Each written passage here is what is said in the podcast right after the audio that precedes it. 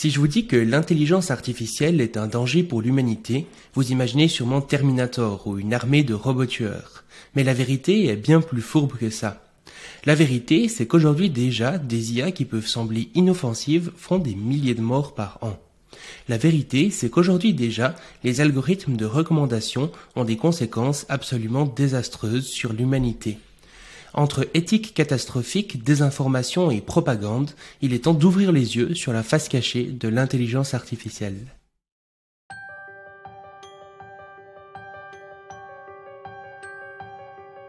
Bienvenue sur le Futurologue Podcast, le podcast pour comprendre les enjeux de demain.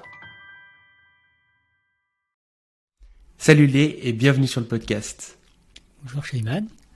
Bah déjà, euh, qui es-tu? Quel est ton parcours? Euh, Qu'est-ce que tu fais comme métier? Etc. Ouais, bah alors, euh, donc moi je m'appelle Lé, alors Lé Nguyen Wang, c'est mon, prénom et mon nom complet. donc j'ai grandi en, région parisienne, je suis né au Vietnam, mais j'ai grandi en région parisienne. Et j'ai fait des études en maths, j'ai fait maths sup, maths p, puis j'ai intégré l'école polytechnique. Et ensuite, j'ai fait euh, d'abord un master, puis après une, enfin une maîtrise, comme on appelle ça là-bas. Puis ensuite un doctorat en mathématiques appliquées à l'école polytechnique de Montréal, oh. suivi euh, d'une année en tant que postdoc euh, au MIT. Puis j'ai fait six ans à l'EPFL, euh, en partie en tant que vulgarisateur scientifique et une partie aussi en tant que, que chercheur notamment sur les questions de sécurité et d'intelligence artificielle. Et euh, depuis euh, six mois, euh, je travaille sur une start-up qui s'appelle Kekarpa en, en cybersécurité. Et à côté de ça, j'ai aussi lancé bah, ma chaîne YouTube il y a six ans maintenant, Science for All, et avec différents trucs liés, notamment podcast Axiom ou, d'autres. Mm-hmm. Et écrit des bouquins, et depuis deux ans et demi, on en reparlera j'imagine, euh, j'ai lancé avec euh, des amis euh, une plateforme qui s'appelle Tournesol. Ok, excellent. Et du coup, aujourd'hui, ce qui te prend le plus de temps, c'est ta boîte en cybersécurité, c'est ça? Oui, ce qui me prend le plus de temps aujourd'hui, c'est le développement de ce produit. du coup, ouais, rien à montrer pour l'instant, mais on espère bientôt avoir un produit très cool. Excellent, je me réjouis de voir ça. Et puis, bah, du coup, pour, pour commencer, pour les gens qui n'auraient pas forcément, euh, enfin, qui n'auraient jamais entendu parler de, de ce sujet, c'est quoi euh, les problèmes que posent concrètement les algorithmes de recommandation? Donc, euh, pour que tout le monde soit au clair, les algorithmes de recommandation, c'est ça qui va mettre en avant les contenus sur les différentes plateformes, surtout les réseaux sociaux, donc YouTube, Facebook. C'est ça qui va faire en sorte de vous recommander ou non des vidéos. Et ces algorithmes peuvent être problématiques, mais du coup, pourquoi? Ouais, alors faut, faut se rendre compte simplement du pouvoir qu'ont euh, acquis ces, algorithmes pour se rendre compte de, du coup de leur impact euh, et pour prendre vraiment prendre euh, en compte tout ça, une façon de, de, bien visualiser les choses, c'est de se rendre compte de l'importance de l'information plus généralement dans les sociétés. donc il y a un philosophe qui s'appelle Michel Serres qui aimait bien faire euh, la distinction entre ce qu'il appelle le mou et le dur. Donc le dur, ça serait un peu la pierre, euh, l'énergie, voilà, des choses qui, ont l'air très physiques, très concrets. Euh, alors que si on suit l'histoire des civilisations, en fait, c'est plus frappant encore, en tout cas ça, donne l'impression d'être plus frappant encore que de s'intéresser aux révolutions informationnelles, c'est-à-dire les manières dont on a changé la manière dont, le, on, enregistre, dont on communique, dont on, dont on sauvegarde l'information. Euh, donc il y a typiquement l'invention de l'écriture qui est, qui, qui est, une énorme révolution qui avait permis notamment de, de graver dans le marbre littéralement euh, par exemple des textes de loi ou des, des, des traités économiques ou voilà, des, des, des, dettes.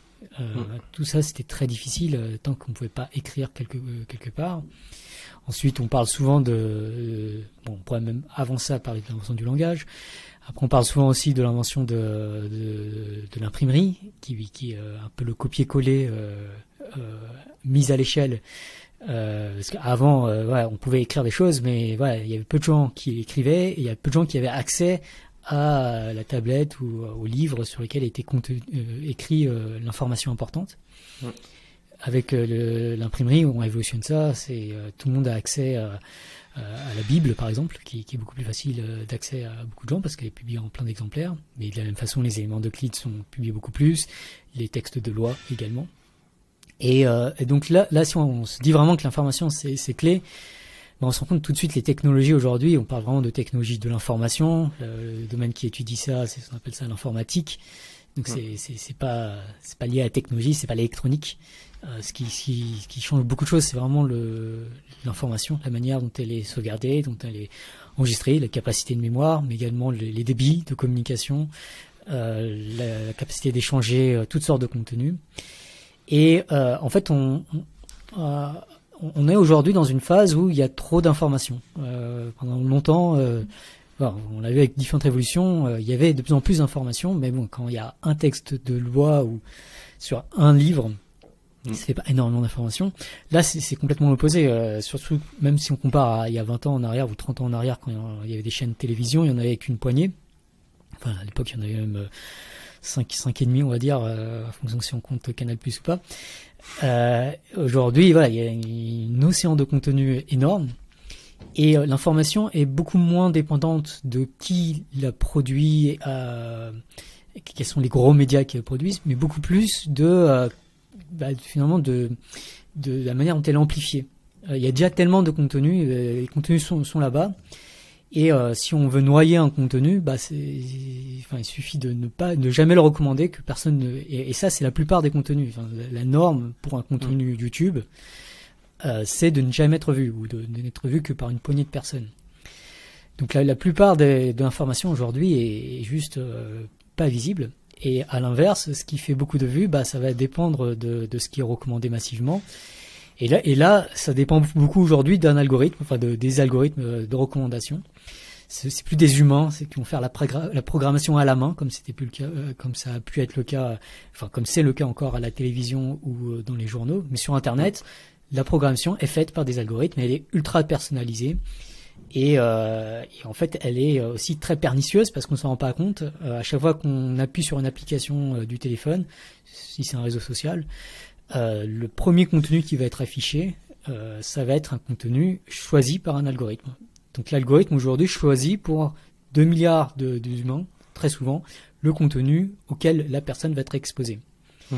Et quand on se rend compte de ça, de, l'importance de l'information et du pouvoir de ces algorithmes, on se rend compte que si ces algorithmes ne sont pas conçus avec un minimum de réflexion pour euh, l'éthique et la sécurité, ils représentent nécessairement un danger énorme. D'autant plus euh, que euh, ces algorithmes aujourd'hui, ces algorithmes de machine learning, peut-être qu'on pourra en parler un peu plus, euh, je, vais, prendrai une perche à ce moment-là, mais ces algorithmes, parce qu'ils sont des algorithmes de machine learning, ils sont aussi beaucoup plus vulnérables que les algorithmes précédents, mmh. notamment des campagnes de désinformation. Ok. Et en fait, a priori, euh, les réseaux sociaux actuels, les algorithmes de recommandation de ces réseaux, on pourrait se dire, ben, il n'y a pas tant de problèmes que ça, puisqu'à quelque part, ils sont neutres. Euh, ils mettent en avant des contenus. Alors, la plupart du temps, c'est pour euh, que les gens restent le plus longtemps sur la plateforme. C'est, c'est souvent ça qu'ils cherchent à optimiser. Mais à quelque part, euh, ben, qu'est-ce qu'il y a de mal à ça? Euh, Ça recommande les contenus qui vont nous faire rester longtemps sur une plateforme. En quoi c'est problématique? Euh, donc, euh, moi, une expérience que, que, que j'ai malheureusement eu de temps en temps, c'est de voir une vidéo euh, d'un professeur marseillais euh, recommandée à côté de mes propres vidéos sur mon compte YouTube au moment où je regardais ma propre vidéo euh, pour vérifier que tout allait bien. Mm. Et euh, la vidéo de ce professeur marseillais, qui est euh, vraiment d'informations dangereuses, des, des, des, des, informations médicales euh, avec des recommandations médicales en fait dangereuses. Et si elles sont suivies, ça, ça, ça, ça met des vies et en l'occurrence, ça a mis des, bah, des millions de vies en danger. et, et sont, beaucoup sont morts indirectement à cause de cela. Et quand, quand, quand, quand, je vois que ces vidéos sont bah, euh, elles sont recommandées à côté de moi et elles ont 100 euh, voire 1000 fois plus de vues euh, que le nombre de vues de, de mes vidéos. Euh, bah, on se rend compte que l'algorithme est pas, enfin, en tout cas, la neutralité, c'est une notion assez compliquée, quoi. En tout cas, elle recommande pas tous les contenus de la même façon. Mhm. Elle va amplifier certains contenus beaucoup plus que d'autres. Et, euh, et, et, en fait, on, le nombre de vues aujourd'hui que fait une vidéo sur YouTube, le nombre de vues que va faire, par exemple, cette vidéo sur YouTube, ça, ça dépend en fait beaucoup plus de l'algorithme de recommandation que de la qualité de la vidéo ou, ou de l'attractivité euh, de la vignette et du titre. Mm. Euh, en fait, euh, alors ça peut être assez contre-intuitif parce qu'on a tendance à, à, se dire que euh, si, si, la vignette est très aguicheuse, eh ben ça va fait en sorte que quand même pas mal plus de gens vont cliquer dessus, et, c'est le cas. Euh, mais euh, le taux de clic, donc le nombre de la fraction du temps où les gens cliquent sur la vidéo lorsqu'on lorsqu'ils voient la vidéo, mmh. il peut varier pas mal. Hein, si on un facteur peut-être entre deux vidéos vraiment excellentes et, très mauvaises, peut-être que ça varie d'un facteur 5, peut-être 10. Mmh. Mais c'est tout. Enfin, c'est que un facteur 10, 20 si c'est énorme. Alors que le nombre de fois où la vidéo est recommandée, ça, ça varie facilement d'un facteur un million, voire un milliard. Hmm. On n'a pas du tout les mêmes ordres de grandeur. Si la qualité de la vignette joue peut-être un facteur 10, mais l'algorithme de recommandation euh, joue un facteur mi, 1 million à 1 milliard. Et c'est donc vraiment cet algorithme de recommandation qui décide quels contenus seront beaucoup plus euh, euh regardés euh, que d'autres contenus. Et, euh, et, du coup, comme en plus cet algorithme, il, il, il, est conçu avec un objectif de rétention, de hein, le, maximiser watch time typiquement ou euh, user engagement comme disent les ingénieurs de, de YouTube sans trop préciser ce qu'il y a derrière mais bon, on voit l'idée mm-hmm. euh, bah, cet objectif il, il, il, favorise clairement certains contenus plutôt que d'autres puisque les contenus qui vont créer plus de watch time bah, seront littéralement privilégiés par l'algorithme et donc l'algorithme n'est pas neutre il favorise au moins un certain type de contenu malheureusement il se trouve que les contenus qui attirent beaucoup plus l'attention qui font que les gens vont cliquer vont rester euh, vont passer beaucoup de temps ensuite sur YouTube, bah, c'est souvent des contenus, enfin, parmi ces contenus, en tout cas, il y a beaucoup de contenus qui sont problématiques, que ce soit parce que c'est la désinformation, mais aussi parce que, par exemple, ça peut être euh, des appels à la haine ou du cyberharcèlement, qui malheureusement euh, sont des contenus aussi très populaires. Mhm. Et finalement, le problème, c'est que ces contenus la plus, vont faire que les gens restent plus longtemps sur euh, sur la plateforme parce que aussi euh, de par notre euh, biologie on a évolué pour se concentrer sur le négatif, les appels à la haine, les clashs ou même souvent les, les désinformations ou les théories du complot sont souvent très sensationnelles quelque part donc créent plus d'émotions que des contenus purement informatifs. Et du coup, les algorithmes, en mettant en avant ce qui va faire que les gens restent sur leur plateforme, eh ben, euh, ça va pousser tous ces contenus euh, qu'on peut juger en tout cas euh, plutôt négatifs d'un point de vue des conséquences qu'ils vont apporter à l'humanité, quoi. Ah donc il y a, alors pourquoi est-ce que on préfère certains contenus plutôt que d'autres? Il y a une dimension biologique. il y a des expériences qui tournent en psychologie qui montre par exemple qu'on a tendance à vraiment se regrouper euh, avec les groupes auxquels on s'identifie.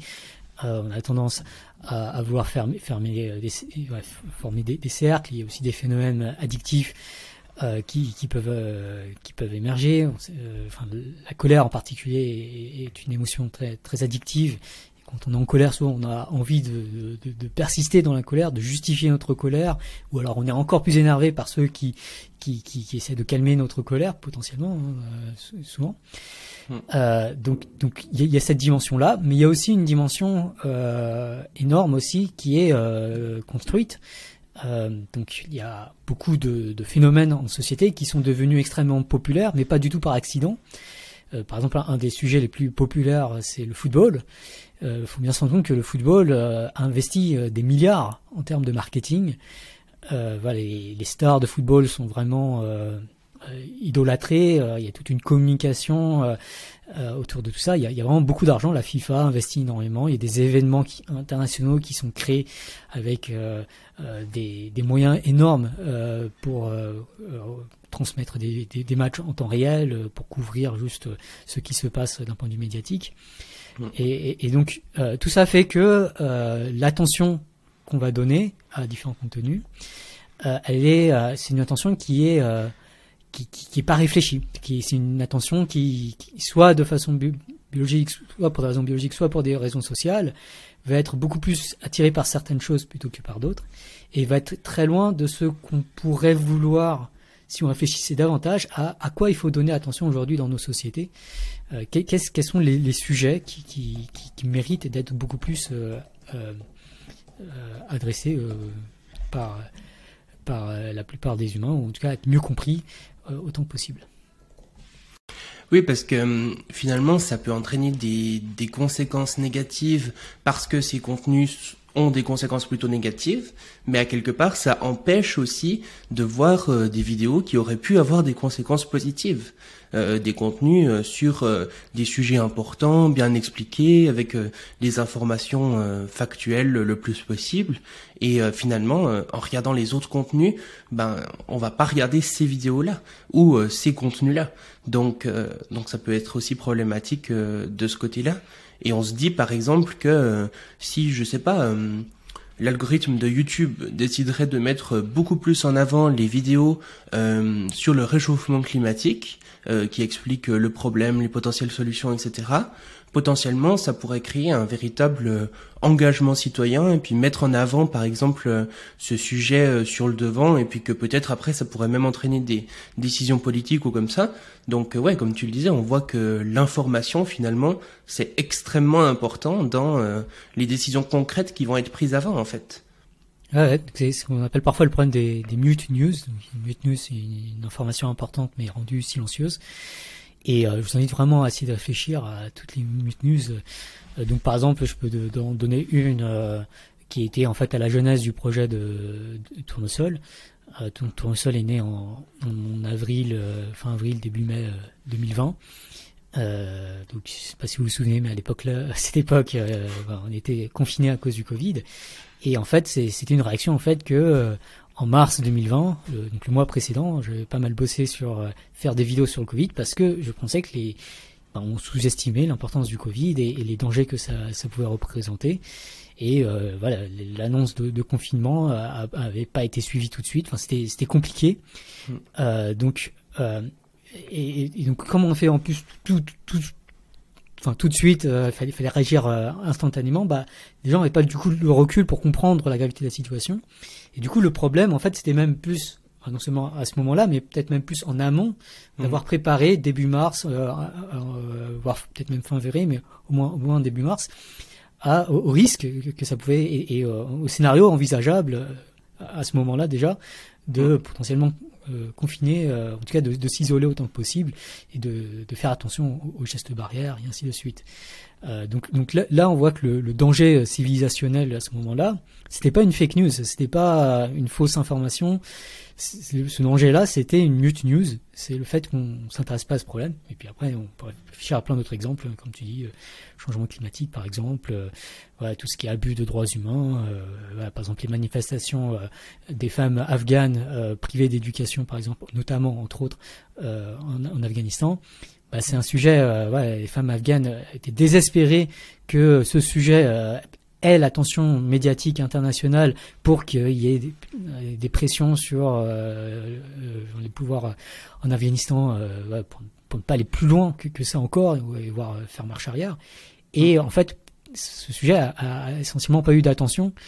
En tout cas, j'avais regardé un moment sur le site du, monde.fr, enfin, ce sujet n'était pas mentionné du tout. Donc là, on a vraiment un problème de, de news et pas, de fake news. Et ça, typiquement, euh, c'est dû à quoi? C'est dû au fait que les gens ne s'intéresseraient pas à ces sujets? Ou bien c'est euh, des dirigeants qui vont dire euh, non, faut pas recommander ce type de sujet? Comment ça se passe?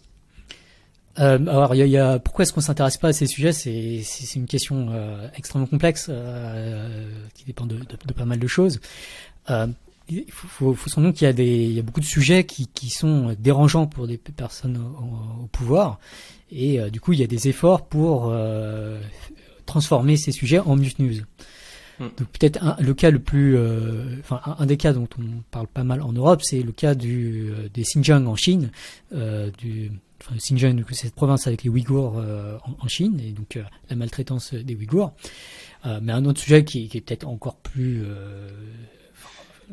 horrible que, ce cas-là, c'est le cas du massacre de Tiananmen en, Chine en 1989. Euh, qui, est très mal connu euh, dans le monde en général et encore plus en Chine. Et c'est vraiment euh, pas un accident. Enfin, c'est le gouvernement chinois qui a interdit euh, bah, toute mention de ce sujet de Tiananmen Square, avec beaucoup de, mesures de censure, notamment algorithmiques, mais, pas que, sur les réseaux sociaux chinois entre autres. Et plus globalement, euh, une interdiction de manifestation, c'est des sujets qui sont devenus en Chine. On, dit parfois que les Chinois ne s'intéressent pas à, la politique, et, c'est vrai que jusque-là, si vous parlez à un Chinois, enfin jusqu'à récemment, on va dire, parlez à un Chinois il y a un an, c'est vrai que le, il y a beaucoup de Chinois en tout cas qui, j'ai parlé, qui n'osaient pas, enfin, c'était pas naturel pour eux de, parler du sujet de la politique. Et, et on faut bien se rendre que c'est pas un hasard, c'est vraiment euh, une volonté du gouvernement. Euh, donc de la même façon, euh, il y a beaucoup de, sujets qui dérangent des entreprises. Donc, par exemple, si on pense à tout, changement climatique, à tout ce qui est pollution, euh, euh dépendance euh, en des pays extérieurs, euh, c'est vrai, c'est des sujets que des entreprises comme Total, par exemple, ne voudraient pas. ne, enfin, c'est pas désirable dans leurs intérêts qu'on en entende parler. de la même façon, Google a pas forcément envie qu'on entende parler beaucoup des, des, du licenciement de leur équipe d'éthique, ou Facebook n'a pas envie qu'on parle des, des Facebook Files. Et il y a différentes stratégies mises en place par, par ces institutions. Euh, pour essayer de noyer ces sujets, euh, qu'on n'en parle pas. Par exemple, Facebook a lancé, euh, a changé de nom, ça s'appelait Meta juste après la sortie des Facebook Files. Voilà, c'est différentes stratégies pour pour noyer certaines informations. Et donc, ça, ça c'est un des aspects importants, c'est que quand même il y a, des volontés pour, pour transformer des informations en news, souvent d'autorités puissantes et, et, du coup qui, qui arrivent en, partie. Et puis l'autre chose, c'est que euh, l'attention humaine est limitée et qu'il y a, y a une compétition, enfin une bataille de l'attention, c'est toute une économie même de l'attention derrière, mmh. avec euh, qui, est, qui, est, très financée, hein, parce qu'il y, y a, un outil énorme pour essayer d'avoir l'attention du plus grand nombre, dont tout le monde abuse. Euh, tout ne sait pas encore, mais bientôt aussi, c'est la publicité. La publicité, c'est euh, un système économique énorme pour essayer de euh, monétiser euh, l'attention. Mm. Et euh, on insiste pas, peut-être, enfin à mon sens pas assez dessus, mais Google et Facebook, les plus grosses entreprises de la tech aujourd'hui, plus ou moins d'autres, hein, mais deux des plus grosses, bah, vivent quasi exclusivement de la publicité. c'est dire que c'est, ce marché de l'attention est, vraiment devenu quelque chose d'énorme et de très important. Mm-hmm. Et je trouve euh, très intéressant ce que tu dis euh, par rapport au mute news. Donc euh, c'est c'est une chose dont on parle pas alors qu'elle pourrait être importante parce que finalement ça on en parle très très peu. On parle assez souvent de fake news, de désinformation, d'informations qui sont factuellement fausses mais quand même mises en avant, de théories du complot, ce genre de choses. Mais en fait peut-être que ça reste la face émerger de l'iceberg, quoi. Et finalement, le, le fait qu'on ne parle pas des sujets importants, c'est peut-être encore plus grave.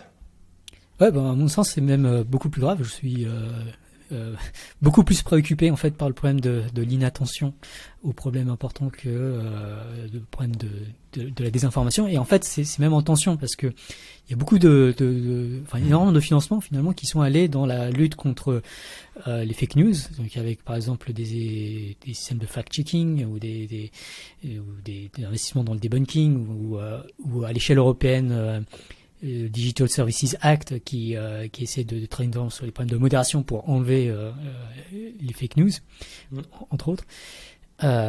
tout ça, c'est bien, mais ça résout pas du tout le problème de, de, la mute news.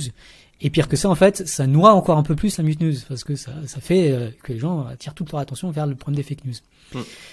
Donc c'est les mute news sont une mute news. Enfin, le sujet des mute news est une lui-même une mute news et et pour quelqu'un qui est, qui, est, qui est très préoccupé, euh, terrifié par le problème des mute news, le fait que ça soit une euh, c'est très préoccupant. Mmh. Et euh, concrètement, pour euh, voir comment ça pourrait se passer, toi tu dis que carrément c'est justement ces algorithmes de recommandation pourraient très concrètement entraîner des morts. Euh, T'as un exemple de, de, cette chaîne de cause à effet qui pourrait entraîner des morts à la fin? Oui, euh, donc il y en a, euh, il y, a, un cas euh, qui est, enfin le cas le plus étudié, le plus documenté, euh, c'est celui euh, du, génocide des Rohingyas au, Myanmar, puisque dès, dès, 2017 il y avait des rapports, enfin Amnesty en, parlait, Amnesty International et, l'Organisation des Nations Unies. La, la, dernièrement, avec notamment la révélation des Facebook Files, euh, enfin, ça allait plus loin avec euh, Amnesty International qui a, publié un rapport plus complet et qui accuse euh, Facebook d'avoir euh, contribué fortement au génocide des, Rohingyas. Il y a aussi un procès en cours en Angleterre où les Rohingyas ont poursuivi Facebook en justice pour complicité de, de, génocide. Il faut, se rendre compte que euh, ces, algorithmes de recommandation de, Facebook, ils ont été utilisés euh, par euh, des forces au Myanmar pour amplifier les appels à la haine et au génocide. Donc c'est vraiment un outil de guerre. C'est-à-dire que une grosse partie de la guerre, c'est la guerre de l'information, c'est mobiliser les troupes, identifier un ennemi commun, armer, faire en sorte que les gens veulent s'armer. Euh, et donc si on arrive à avoir, si un outil qui permet de faire ça, c'est un outil qui qui qui est, qui est en fait plus, aussi dangereux que l'arme qui va effectivement tuer après. Quoi, c'est c'est un, un, médium énorme qui qui qui permet euh, le, le, massacre euh, ici. Euh, donc euh, dans le Myanmar, au Myanmar, euh, je crois que les estimations, alors je suis peut-être pas ultra à jour, mais c'est enfin, c'est au moins dans les dizaines de milliers de morts, avec pas loin de au, au, moins un demi-million de réfugiés. Euh, bon, qu'on n'est pas loin du million de réfugiés. Enfin, c'est, c'est quand même beaucoup, beaucoup de monde. Et euh, le Myanmar est un cas bien, bien documenté. Euh, voilà, c'est, c'est encore euh, le bordel là-bas. C'est, c'est, c'est une situation encore préoccupante. Mais ce n'est, ce n'est qu'un, qu'un endroit parmi beaucoup d'autres, malheureusement. Hmm. Euh, et euh, le cas en fait le plus horrible, c'est, à ma connaissance, d'après, ce que j'ai vu, c'est, plus celui de l'Éthiopie où là on estime un demi million de morts euh, du génocide du, Tigré, euh, qui est une, encore une fois une région euh, minoritaire au, nord du Tigré, au, nord de l'Éthiopie. donc voilà, donc c'est, deux cas où pareil, les algorithmes de recommandation amplifient massivement euh, les appels au génocide, au meurtre, euh, à la haine raciale, mm. qui sont des crimes. Hein. Euh, incitation à la haine raciale, c'est un crime, donc complice, en, France en tout cas. Donc complicité à la haine raciale, donc facilitation, c'est aussi un, un, un, crime. Enfin, je, on parle plus de, de, de délit ou d'infraction en France, mais voilà, c'est des choses qui sont illégales. Et euh, pour le coup, les lois existent. Là, là, là c'est juste une question d'appliquer les lois. Euh, il n'y a, a, pas besoin de nouvelles lois, il n'y a pas besoin. C'est juste appliquer euh, les lois existantes. Et sinon, y a, on peut parler d'autres, euh, un autre cas qui est assez, euh, qui sont plus difficiles à documenter. Donc c'est un peu plus compliqué de d'avoir des des, des, des, réponses avec plus d'assurance, on va dire. Mais le, cas enfin, d'amplification euh, massive de euh, la désinformation médicale, à la fois sur les vaccins, sur euh, les pseudo-médecines, c'est aussi quelque chose qui, est, vraiment tragique. On, voit que des gens essaient de soigner des cancers avec des pseudo-médecines. de cette manière, la recommandation de ces pseudo-médecines est, complice d'un homicide au moins involontaire, avec son connaissance de cause. Et, et ça, ça, ça, ça, passe à travers des publicités ciblées, notamment de Google. Enfin, déjà, beaucoup de vidéos qui parlent de ça sont amplifiées massivement par les algorithmes de recommandation de, de Google notamment, mais, mais d'autres aussi. Et ça passe également énormément via la publicité ciblée, qui est le cœur de business de Google. Donc littéralement, Google fait de l'argent sur euh, la promotion, euh, enfin sur, sur, un business euh, meurtrier. Euh, donc, euh, donc c'est et, c'est beaucoup via des algorithmes de recommandation. Hein. Les, algorithmes de publicité, c'est des algorithmes de recommandation aussi. Hein. Ça, ça sélectionne quelle publicité monter à quelle personne à quel moment. Et euh, donc voilà. Donc je, pense qu'il y a, y a vraiment de quoi être euh, aujourd'hui très préoccupé. Après, à plus long terme, le plus gros danger, plus, plus que ces cas qui sont faciles, enfin plus faciles à établir, mais le cas qui me préoccupe beaucoup plus, c'est euh, le problème de, de l'appel à la haine et des incitations à la haine euh, à l'intérieur des pays, voire à l'international, et ainsi, ainsi que la montée de, de la violence et, et, et, et de l'autoritarisme. Donc il y, a, des rapports absolument terrifiants. Il y a un groupe qui s'appelle le VIDEM, qui est, je les appelle parfois le, le, le GIEC de, de la géopolitique. C'est, ça réunit beaucoup de chercheurs en, en, géopolitique. Tous les ans, ils font un rapport. Mmh. Et depuis 2010, enfin avant 2010, c'était tous les ans de plus en plus optimiste. Ça, ça s'améliorait. Depuis 2010, c'est tous les ans de plus, plus en plus euh, euh, préoccupé. Et le dernier est vraiment terrifiant. En gros, les démocraties sont en train de reculer, euh, d'être de, plus en plus corrompues, et les dictatures sont de plus en plus solides et, se, se, répandent de, plus en plus.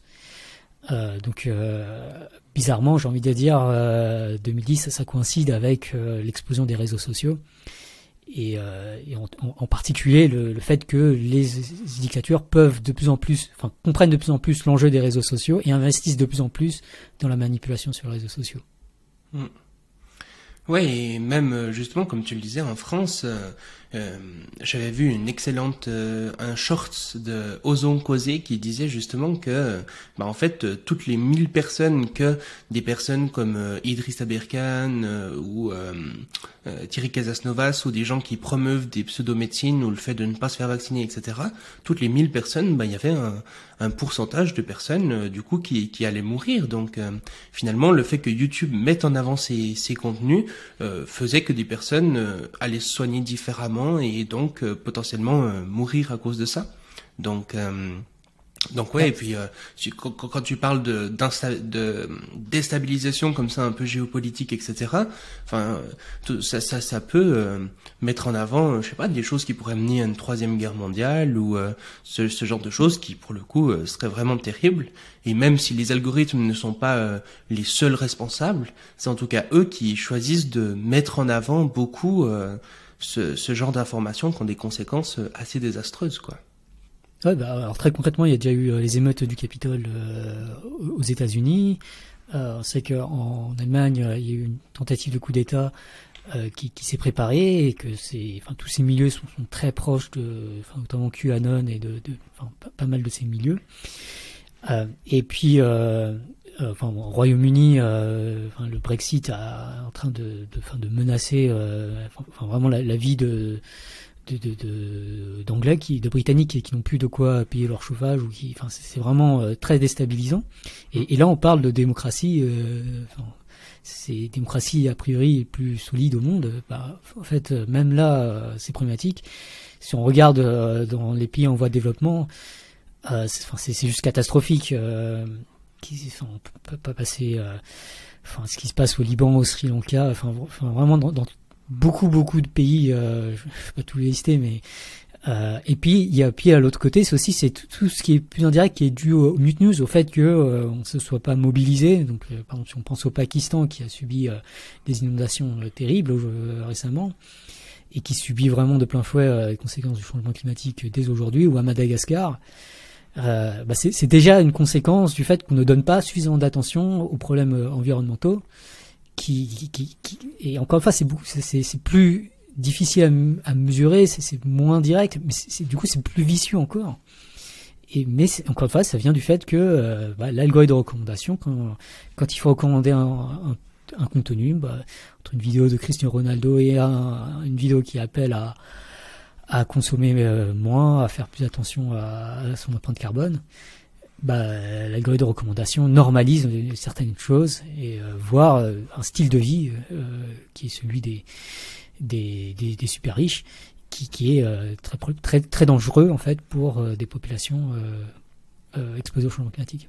Mmh et puis euh, juste avant, tu disais justement que le fait que ça soit euh, du machine learning, donc euh, de l'apprentissage machine, que ce soit en gros de, l'intelligence artificielle, c'est un peu un synonyme. Enfin, tu me diras si, si je me trompe. ça entraîne des aussi quelque chose de, de plus grave finalement que si c'était simplement des des programmes écrits par des développeurs. En, en, quoi c'est c'est plus problématique? Ouais.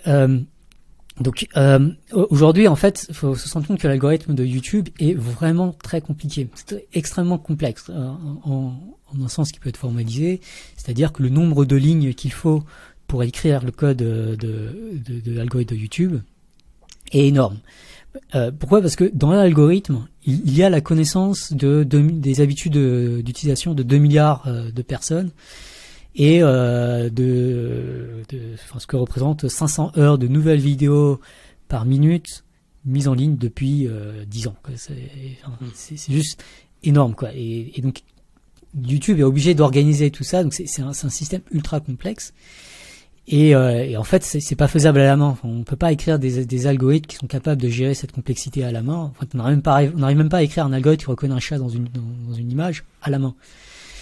Et en fait, la solution euh, qu'on a trouvée pour euh, pour faire des algorithmes qui arrivent quand même à faire des trucs euh, dans dans, dans ces cas d'application très très complexes, c'est quelque chose qui s'appelle le machine learning, qui a été inventé en fait avant l'intelligence artificielle par par Alan Turing mmh. en 1950. Et, et cette, cette, idée, c'est vraiment de se laisser guider par des données d'entraînement. On va essayer de fournir plein de données, on va essayer de, d'apprendre des données, de généraliser les données. Et du coup, c'est les données qui guident l'écriture de l'algorithme. Hmm. Et euh, donc c'est, assez spectaculaire quand, quand, on se dit ça, parce que voilà, en gros, les données arrivent à faire mieux que les humains. C'est, vraiment ce que ça dit, mais tout simplement parce qu'il y en a beaucoup plus. Enfin, notamment parce qu'il y en a beaucoup plus. Mais euh, quand on réfléchit à la sécurité, euh, on, bah, déjà un algorithme dont le code est écrit automatiquement, bah, en termes de sécurité, c'est pas rassurant. Déjà, euh, quand les codes sont écrits par des humains, c'est loin d'être rassurant. Donc, quand ils sont écrits automatiquement, euh, bon, ce sont des principes obscurs. Mais en plus de cela, en fait, si on, trace l'origine du comportement de YouTube aujourd'hui, du code de, YouTube, bah, il se trouve aussi dans, dans les données qui sont fournies par des utilisateurs. Et ça, ça veut dire que s'il y a des utilisateurs qui sont malveillants sur YouTube, euh, bon, spoiler alert, euh, il y en a, euh, bah, il faut s'attendre à ce que ces utilisateurs cherchent à, avoir certains, à, injecter certaines données, à avoir certains comportements factices qui permettent de manipuler l'algorithme et de faire en sorte que l'algorithme, euh, bah, typiquement, va recommander certains contenus plutôt que d'autres. Et, et, ce que je dis là, en fait, tout le monde le sait. On, le sait sans, vraiment y réfléchir. Mais voilà, à chaque fois qu'on like une vidéo, qu'on commente une vidéo, ou juste qu'on regarde une vidéo, mm. bah c'est d'une certaine manière on vote pour que cette vidéo soit davantage recommandée. Et en tout cas, les, les viewers de ma chaîne le savent très bien. Il y en a plein qui écrivent parfois dessous de mes vidéos, bah voilà, je mets un commentaire juste pour le référencement. Mm-hmm. Euh, c'est bien que c'est pas un commentaire très naturel, on va dire. Mais euh, ce dont il faut se rendre compte, c'est que euh, les abonnés de ma chaîne, euh, je les adore, mais ils sont pas si nombreux à l'échelle de YouTube, à l'échelle du, du monde. Euh, il y a des entreprises euh, qui sont euh, spécialisées dans la création et dans le management de faux comptes sur, sur toutes sortes de réseaux sociaux, y compris sur YouTube. Et typiquement, ce que ces faux comptes vont faire, on parle parfois de, fermes de trolls, bah, ces fermes de trolls, eh bah, elles vont amplifier la recommandation de certains contenus Comment bah, C'est aussi bête que juste regarder le contenu, liker le, commenter, le, contenu, commenter le contenu. Mais sauf que comme c'est des fermes de trolls, ils le font à des échelles euh, mille fois plus euh, que, les, spectateurs de, de Science for All. Mais du coup, les, les vidéos qui, sont ainsi manipulées, c'est pas, en fait, c'est pas mille fois plus de vues qu'elles vont faire, c'est potentiellement un million de fois plus de vues qu'elles vont faire, voire un, milliard. Euh, bah, parce que l'algo de recommandation est tel qu'il va se dire ah cette vidéo a l'air vraiment plus populaire du coup, l'algorithme va pas recommander mille fois plus, il va recommander un million de fois plus, euh, typiquement. Donc ce genre de manipulation, euh, vraiment, c'est la norme aujourd'hui. Il faut se rendre compte que c'est omniprésent sur, sur Internet. Euh, pour se rendre compte, il y a, y a, un chiffre, c'est euh, le nombre de faux comptes que Facebook retire chaque année de sa plateforme. Euh, on parle ici de, de, de, autour de 7 milliards de faux comptes, enfin, l'équivalent de, en gros, la population humaine chaque année hmm. en faux comptes qui est retirée par Facebook. Et ça, Facebook euh, fait un peu attention à ça. Euh, voilà, s'il y a des plateformes qui font pas attention à ça, par exemple Twitter, bah ça va être beaucoup plus euh, catastrophique encore. Mhm. Et puis tu disais que finalement, même avec les lois actuelles, en fait, certains, par exemple au niveau des appels à la haine ou ce genre de choses, il y en a quand même, alors que c'est contre contre la loi. Et donc, les lois sont pas forcément toujours appliquées. Euh, quelle est la raison derrière ça? Est-ce que c'est parce que les entreprises n'arrivent pas à détecter euh, quels contenus sont peut-être problématiques aux yeux de la loi, ou bien est-ce que euh, ils savent les détecter mais ils les mettent quand même en avant? Pourquoi la loi n'est pas appliquée? Il y a plusieurs aspects. Le, premier, c'est que les la loi existe, mais comme elle n'est pas appliquée euh, très régulièrement et comme en plus elle n'est pas appliquée en particulier dans le monde numérique euh, euh, souvent, mmh. les, bah, les prosécuteurs, les, le, monde de, la justice n'a pas l'habitude de s'attaquer à ces cas et du coup bah, ne met pas les moyens qui seraient, à mon sens, adéquats pour, pour les appliquer dans ce cas. Donc ça c'est un problème. Un autre problème, c'est la quantité. C'est vraiment, faut se rendre compte que euh, par exemple, Google retire les, les publicités, pas mal de publicités qui, enfin, Google censure des publicités parce qu'il considère que c'est pas adéquat ou, ou illégal. Mmh.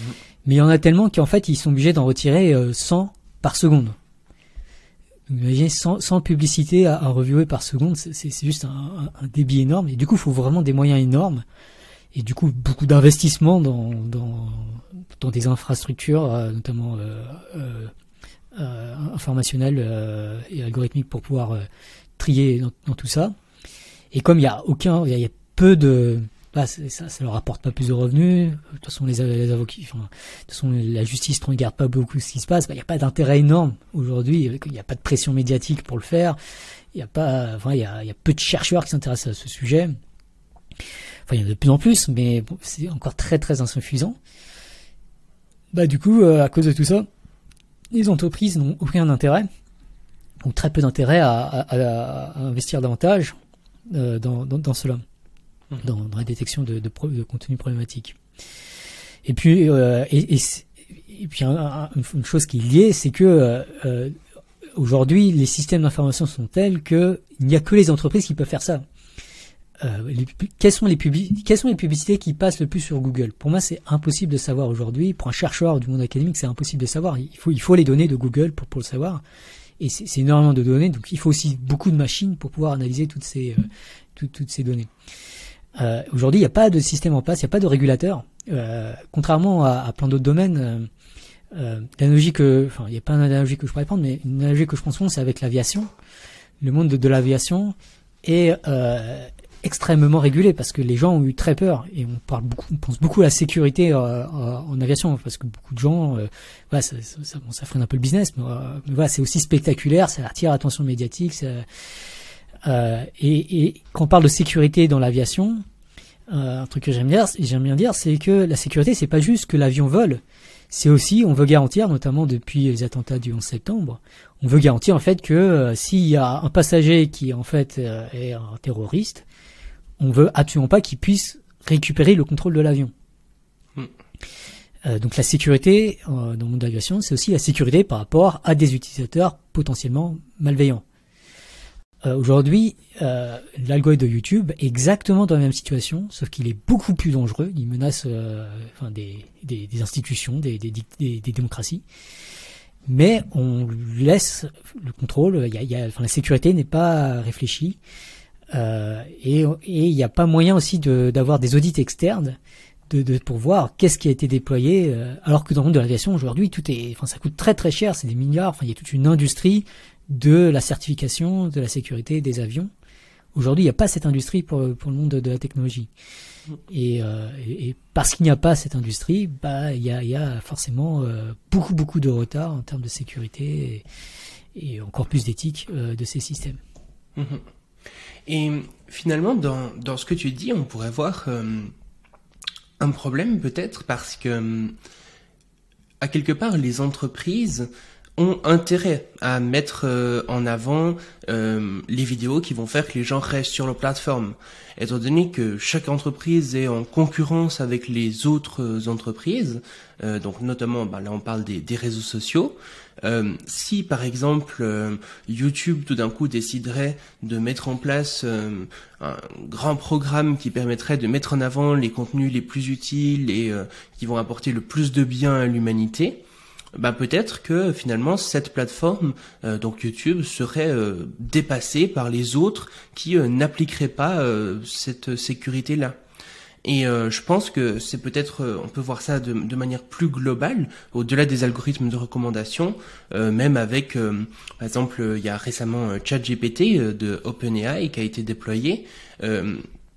Et euh, finalement, par exemple, des entreprises concurrentes d'OpenAI, comme par exemple Google, a intérêt à développer euh, son un, un, chat similaire, par exemple, le plus rapidement possible pour euh, pour être pour pas se faire dépasser par OpenAI, même si ça veut dire peut-être mettre moins de de, de temps dans la sécurité. Et même au-delà du temps, j'ai envie de dire au niveau de, de l'argent, si une entreprise met une part significative de son chiffre d'affaires à réfléchir à comment euh, comment avoir la sécurité la, la, plus haute et promouvoir les, les meilleurs contenus, eh ben euh, c'est de l'argent qu'elle ne met pas dans le développement du produit, dans le marketing, etc. Donc est finalement, est-ce que et, peut-être même au niveau des pays finalement. Hein. Certains pays qui, qui, seraient plus axés sécurité que d'autres, qui auraient des lois plus sévères ou comme ça, euh, seraient peut-être dépassés par, par d'autres pays d'un point de vue géopolitique. Du coup, on voit que, que cette compétition euh, entraîne plein d'aspects euh, négatifs. Est-ce que, comment faire finalement pour euh, pour faire face à ça? Ah, donc c'est une vaste question et c'est une question importante. Euh, il y a, bah, enfin, la réponse de base, c'est euh, la régulation. C'est-à-dire qu'il y a plein, plein de marchés où, euh, défaillants pour euh, des raisons de concurrence qui, poussent à des, des au développement de produits nocifs. donc, par, exemple, on peut penser au tabac, on peut penser à l'alcool, on peut penser aux jeux d'argent. il y a plein d'industries comme ça qui, en fait, leur, business est extrêmement dangereux pour la société. De plus en plus d'industries, euh, toutes les industries polluantes aussi. Euh, et, dans tous ces cas, en fait, on se rend compte que euh, en fait, le problème, c'est les externalités ou les effets addictifs sur les consommateurs, qui sont en gros les deux principales sources de pourquoi est-ce qu'un marché peut être catastrophique, enfin la libéralisation totale d'un marché peut être catastrophique. Et la réponse souvent classique, c'est la régulation. C'est imposer des lois faire respecter les lois aussi. Euh, il y a des lois qui existent déjà, hein, et les, faire respecter. Et euh, avoir simplement une gouvernance euh, pour, pour ce genre de choses. Et là où, là où c'est, vraiment délicat, c'est que il y, a, une dimension internationale. lorsque c'est le tabac, c'est plus facile parce que finalement chacun protège ses propres employés. Pour peu qu'il y ait peu d'industrie du tabac dans le pays en question, bah, en fait, on pénalise pas grand monde. Euh, c'est un peu plus compliqué d'ailleurs pour l'alcool, notamment euh, en France et, euh, en Suisse. mais voilà, parfois pour les voitures, par exemple en, Allemagne aussi, on pourrait penser à ce genre d'industrie c'est un peu plus problématique. là, où c'est un peu intéressant en fait, c'est que l'Union européenne a un rôle un peu intéressant à jouer, on va dire, d'un point de vue géopolitique parce que il euh, n'y a pas d'industrie euh, dominante euh, de technologie en, en, en, Europe. Et en fait, du coup, l'Europe a tout intérêt à, imposer ses propres règles, à mettre en avant ses propres règles. Et, et d'une certaine manière, on peut compter que sur l'Europe. Je veux dire, donc l'Europe a vraiment un, un, rôle déterminant à jouer parce que, enfin, les, États-Unis, ils sont très Enfin, il y a beaucoup de lobbies et puis ouais, c'est les, les, industries de la Silicon Valley. le numérique, c'est très américain, donc ils vont, il y a du protectionnisme quand même. Pareil en Chine. Euh, bon, je vais pas trop parler de la Chine, mais voilà, euh, la Chine euh, aujourd'hui, c'est très compliqué. Enfin, faut pas compter sur eux pour être les fers de lance de la régulation des, des algorithmes. Mm. Donc vraiment, l'Europe a un rôle critique à jouer et je pense pas qu'on Ouais, aujourd'hui, on, peut, on peut vraiment freiner Google en Europe en imposant des lois ou juste en faisant appliquer les lois au business de Google, ce qui va favoriser aussi en Europe du coup l'émergence euh, potentiellement d'alternatives. Mais euh, voilà, je pense que la régulation c'est vraiment devenu euh, très important. Et pour en venir à la, et pour en venir à la régulation, il y a des étapes euh, préalables. Hein. faut, faut pas espérer que la régulation euh, arrive comme ça d'un claquement de doigts. La, régulation, ça vient d'un jeu politique, ça vient de, de, force en présence, d'une pression médiatique. Et donc ça, ça dépend de tout le monde. Il faut, vraiment valoriser beaucoup plus les problèmes de sécurité d'éthique. Vraiment se dire que euh, aujourd'hui il y a un dilemme entre le progrès et euh, l'avènement de technologies, euh, enfin de la sécurisation des technologies euh, pour la protection de l'humanité. Euh, voilà, il y a encore beaucoup beaucoup trop de gens à mon sens qui qui, qui pensent que le progrès doit être valorisé en tant que tel, même si ça nuit énormément à la stabilité des démocraties. et je pense que c'est souvent si on arrive à cette conclusion, c'est souvent parce qu'on n'a pas assez réfléchi à la question, on n'a pas vraiment mesuré les choses, ou alors aussi, il y a aussi un effet, euh, ce qu'on appelle du cool washing. Enfin, il y a vraiment euh, le progrès associé à quelque chose de cool. Et il y a énormément d'investissements pour que ça paraisse cool. Euh, si on réfléchit à ChatGPT, euh, Stable Diffusion, euh, DAL-E, enfin beaucoup de technologies euh, d'intelligence artificielle, euh, servent à faire euh, un effet waouh. Euh, le but, c'est que beaucoup de gens se disent waouh, que beaucoup d'étudiants se disent ah j'ai envie de bosser dessus, que beaucoup de, de, de managers se disent ah mais il faudrait qu'on intègre des trucs comme ça dans le produit. et tout ça, ça ralentit énormément la réflexion sur la sécurité, l'éthique et, et, du coup la légifération sur ces sujets. donc voilà, il y, a, un enjeu énorme qui passe essentiellement surtout par beaucoup plus de valorisation à tous les échelons de la sécurité et de l'éthique, non seulement des algorithmes, mais également de leurs conséquences sur les sociétés. Mhm. Donc finalement, euh, le but, ça serait de, mettre en place une législation européenne, et puis peut-être que euh, de par ça, euh, ça permettrait aussi aux autres pays de tout d'un coup mettre en place le, même genre de législation, c'est ça, ça, ça, C'est un, un, des vecteurs importants. Mmh. encore une fois, enfin, c'est vraiment écrire des nouvelles lois je, je miserai pas dessus parce que ça prend beaucoup de temps d'écrire des lois. C'est compliqué d'écrire des bonnes lois aussi. Enfin, il y a quand même beaucoup de choses hein, à l'échelle européenne. Euh, il y a le Digital Services Act qui essaie d'encadrer euh, euh, notamment les réseaux sociaux et les problèmes de modération. Euh, il y a le Digital Market Act pour tout ce qui est euh, les, marchés, les plateformes du coup en ligne. il y a le AI Act qui essaie d'encadrer le développement en particulier des, des intelligences artificielles et notamment du machine learning. Euh, il y a le Cyber Resilience Act qui, qui espère euh, punir beaucoup le, tout ce qui est euh, manque d'attention à la cybersécurité. Donc, donc ça, ça avance, euh, mais euh, ces lois, déjà, il faut, du temps avant qu'elles soient vraiment acceptées. C'est c'est encore des, des, des, des propositions. Il euh, faut pas mal les affiner. Il y a avoir beaucoup de temps avant de leur. Euh, il y a des choses qui sont pas capturées par ces lois. Le problème de la recommandation est pas très capturé par ces lois, donc ça reste un problème. Euh, va falloir qu'elles soient appliquées, donc ça pose des problèmes de jurisprudence, de, mise en pratique, euh, de, de, moyens pour réguler. Donc il y, a beaucoup d'autres problèmes qui se posent. Et puis il y a aussi les lois qui existent déjà, qui devraient être appliquées, qui ne le sont pas aujourd'hui. Donc on se rend compte qu'il y a quand même pas mal de choses, rien que d'un point de vue légal. Et ça, c'est seulement le point de vue légal.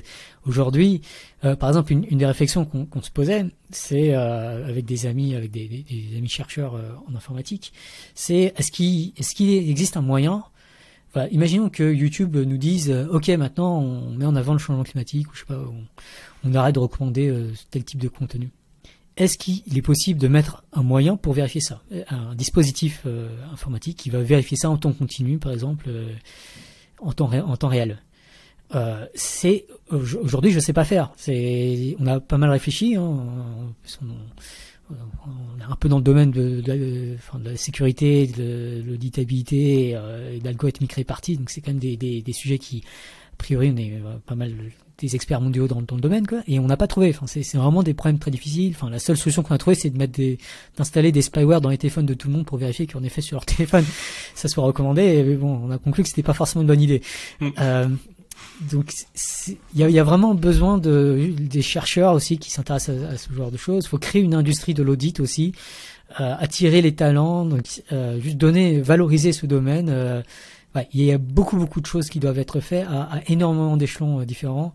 Euh, par exemple, un autre que je pourrais mentionner, c'est celui des journalismes, le, enfin des journalistes. Donc l'échelle journalistique aujourd'hui, le problème des mute est une mute le problème des algorithmes de recommandation est une mute euh, le licenciement de Timmy Gebrou, euh, de euh, qui a été euh, co-directrice de l'équipe d'éthique de, Google.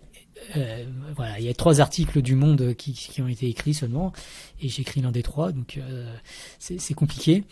les Facebook Files sont très méconnus de beaucoup de gens. voilà, il y a, y a, beaucoup de travail à, à beaucoup d'échelons différents. Mmh. Et puis, du coup, est-ce que ça entraînerait pas une comment dire, une euh, réflexion finalement un peu contre-intuitive, qui serait que finalement les monopoles seraient pas si mal que ça, étant donné que euh, bah, s'il y a un gros monopole, peut-être qu'il peut mettre plus euh, en avant l'éthique que s'il y a plein de petites entreprises en compétition. Est-ce que ça te paraît correct ou pas? Alors en fait, la question plus fondamentale, c'est la question de la gouvernance. je pense que c'est de savoir comment est conçu, euh, comment sont conçus les algorithmes de recommandation, euh, avec quels mécanismes d'auditabilité, à qui ils sont appliqués, euh, est-ce qu'on peut vérifier. Voilà. Je pense que c'est vraiment les questions de gouvernance qui sont les, plus importantes. Et je pense que c'est très important que la gouvernance soit globale. Mmh. C'est-à-dire qu'il y ait une réflexion sur comment les choses soient faites qui s'applique à tous tous les algorithmes au moins influents. Je pense que c'est vraiment ça le, le, le, plus, plus important. Et, euh, et donc, j'ai envie de dire, c'est le même problème que pour le changement climatique. Euh, le changement climatique, c'est compliqué d'avoir des. Enfin, il y a le problème de la concurrence entre entreprises et entre pays, et du coup, il y a vraiment une quête d'une gouvernance globale qui, par exemple, imposerait une taxe carbone ou je sais pas trop quoi à tous. Je pense qu'il faut, il y a le même problème qui se pose dans le cas du numérique. Et tant qu'il n'y a pas ça, la concurrence est très dangereuse. je, trouve que la concurrence est, vraiment une préoccupation importante à avoir parce qu'il y a tellement de choses qui peuvent mal se passer. Enfin, on a déjà observé tellement de choses qui sont mal passées. Mais pour prendre un exemple concret, euh, euh, aujourd'hui, euh, enfin quand c'est pas décentralisé, il y a le problème de la corruption. Ou donc on peut prendre le cas de TikTok qui peut être manipulé par le gouvernement chinois. On peut prendre le cas de Twitter qui a été racheté par un milliardaire qui pris plein de décisions très rapides. Euh, sans, contre-pouvoir. Donc ça, ça c'est clairement un problème. Il faut, faut vraiment éviter. Euh, si, on, si on va dans un truc centralisé, il faut absolument euh, éviter la corruption, donc mettre plein de moyens, de dispositifs anticorruption. Euh, et si on va vers un truc plus décentralisé, là, il y a une, énorme crainte qui est bah, justement le la concurrence pousse à la quête de performance, à, ouais, ne pas forcément prendre toutes les préoccupations euh, euh, sécurité et éthique parce que ça coûte plus cher. Euh, et donc pour donner un cas concret, le, cas de Mastodon est en fait assez, pose question puisque Mastodon c'est un truc très décentralisé et du coup il y a beaucoup de, enfin, n'importe qui peut créer sa, sa, propre instance et du coup héberger son, ses propres règles de fonctionnement. Donc Mastodon c'est une sorte d'alternative à Twitter, c'est ça hein? Oui, Mastodon c'est l'alternative à Twitter. Euh, qui est euh, bon, le truc c'est qu'ils open source euh, avec un code libre. Euh, mais euh, par ailleurs, le, le, le, système est très décentralisé dans le sens où n'importe qui peut créer son propre, héberger son propre, sa propre instance Mastodon mm-hmm. et imposer ses propres règles de modération notamment sur sa, sa propre instance. Et, et, ça, ça veut dire que, bah, en gros, le, le phénomène des filter bubble est ultra facilité par ce genre de choses. Euh, et en pratique, ça a eu lieu puisque euh, euh, Gab Social et, et, Truth Social, donc deux, deux sous, sous, réseaux sociaux, euh, donc Gab Social très lié à l'extrême droite et Truth Social euh, très lié à Donald Trump, ont été créés avec des règles de modération très différentes, de, de enfin, des trucs qui sont même borderline illégaux en tout cas dans, en France. Mm. et, et voilà. Donc et, surtout, enfin, ce que je veux dire, c'est que la gouvernance de Mastodon ne s'applique plus du coup à ces instances euh, qui sont du coup complètement libres. Et euh, dans le même cas des, enfin dans le cas des intelligences artificielles, on, a, on aurait le même problème. Euh, si si, c'est décentralisé, bah il y a ce risque que chacun utilise. Et en fait, on, l'a déjà observé avec des le fait que par exemple ChatGPT était libre, ça a permis à quelqu'un de réutiliser ChatGPT pour le, ce qu'on appelle le fine tuner, c'est-à-dire l'optimiser à faire de à reproduire des langages de 4chan en particulier. Euh, et euh, du coup, bah, ça fait un, un, algorithme qui est ouvertement raciste. ouais, parce que 4chan, c'est un truc justement où il y a beaucoup de néo-nazis, etc. C'est ça? Ouais, c'est c'est quelque chose qui est très infiltré par par l'extrême droite. Euh, donc voilà, donc le, le, fait que tout, enfin, plus, enfin, ça pose aussi la question de l'open source. Quoi. C'est si les trucs sont open source, c'est-à-dire qu'ils peuvent être plus facilement réutilisés par n'importe qui. Et, euh, et je pense que dans mon académique, on a une version un peu naïve de se dire bon, bah, la plupart des gens sont cool, donc c'est. Euh, bon, peut-être que la plupart des gens sont, cool, mais euh, la plupart des financements ne sont pas cool. Et, en fait, ceux qui vont réutiliser des, trucs comme des, des, des intelligences artificielles, bah, c'est ces gens qui ont les, financements nécessaires pour mettre en place même rien que l'infrastructure informatique pour pour exploiter ce genre de système. Et du coup, c'est enfin, très souvent des, des, entreprises privées énormes ou des gouvernements autoritaires. Bon, du coup, avec euh, tout ça, on arrive à la conclusion qu'il faut euh, justement repenser la façon dont ces algorithmes de recommandation fonctionnent pour euh, mettre en avant ben, les contenus qui ont le plus de bénéfices possible sur l'humanité. Mais quand on va dire ça, je pense qu'il y a pas mal de critiques qui peuvent s'élever et je pense la première, euh, ça serait euh, celle de la censure. Parce que déjà aujourd'hui, finalement, on voit que YouTube euh, essaye quand même de, mettre en place des choses par rapport euh, au vaccin ou par exemple sur Instagram, quand on met une publication qui, inclut le, mot vaccin, ça va être marqué attention, allez consulter le site de l'OMS au cas où, etc. Et déjà là, euh, on, on, voit avec ce, ce, ce, genre de choses que des gens disent ah oui mais c'est finalement de la censure de mon contenu c'est problématique et donc on pourrait se dire ben par exemple, si on choisit de moins mettre en avant les, les théories du complot, est-ce que ça serait pas problématique? Parce que parfois, certaines théories du complot euh, peuvent être vraies. Hein. Il y a déjà des, des complots qui, qui, ont existé dans, dans l'histoire.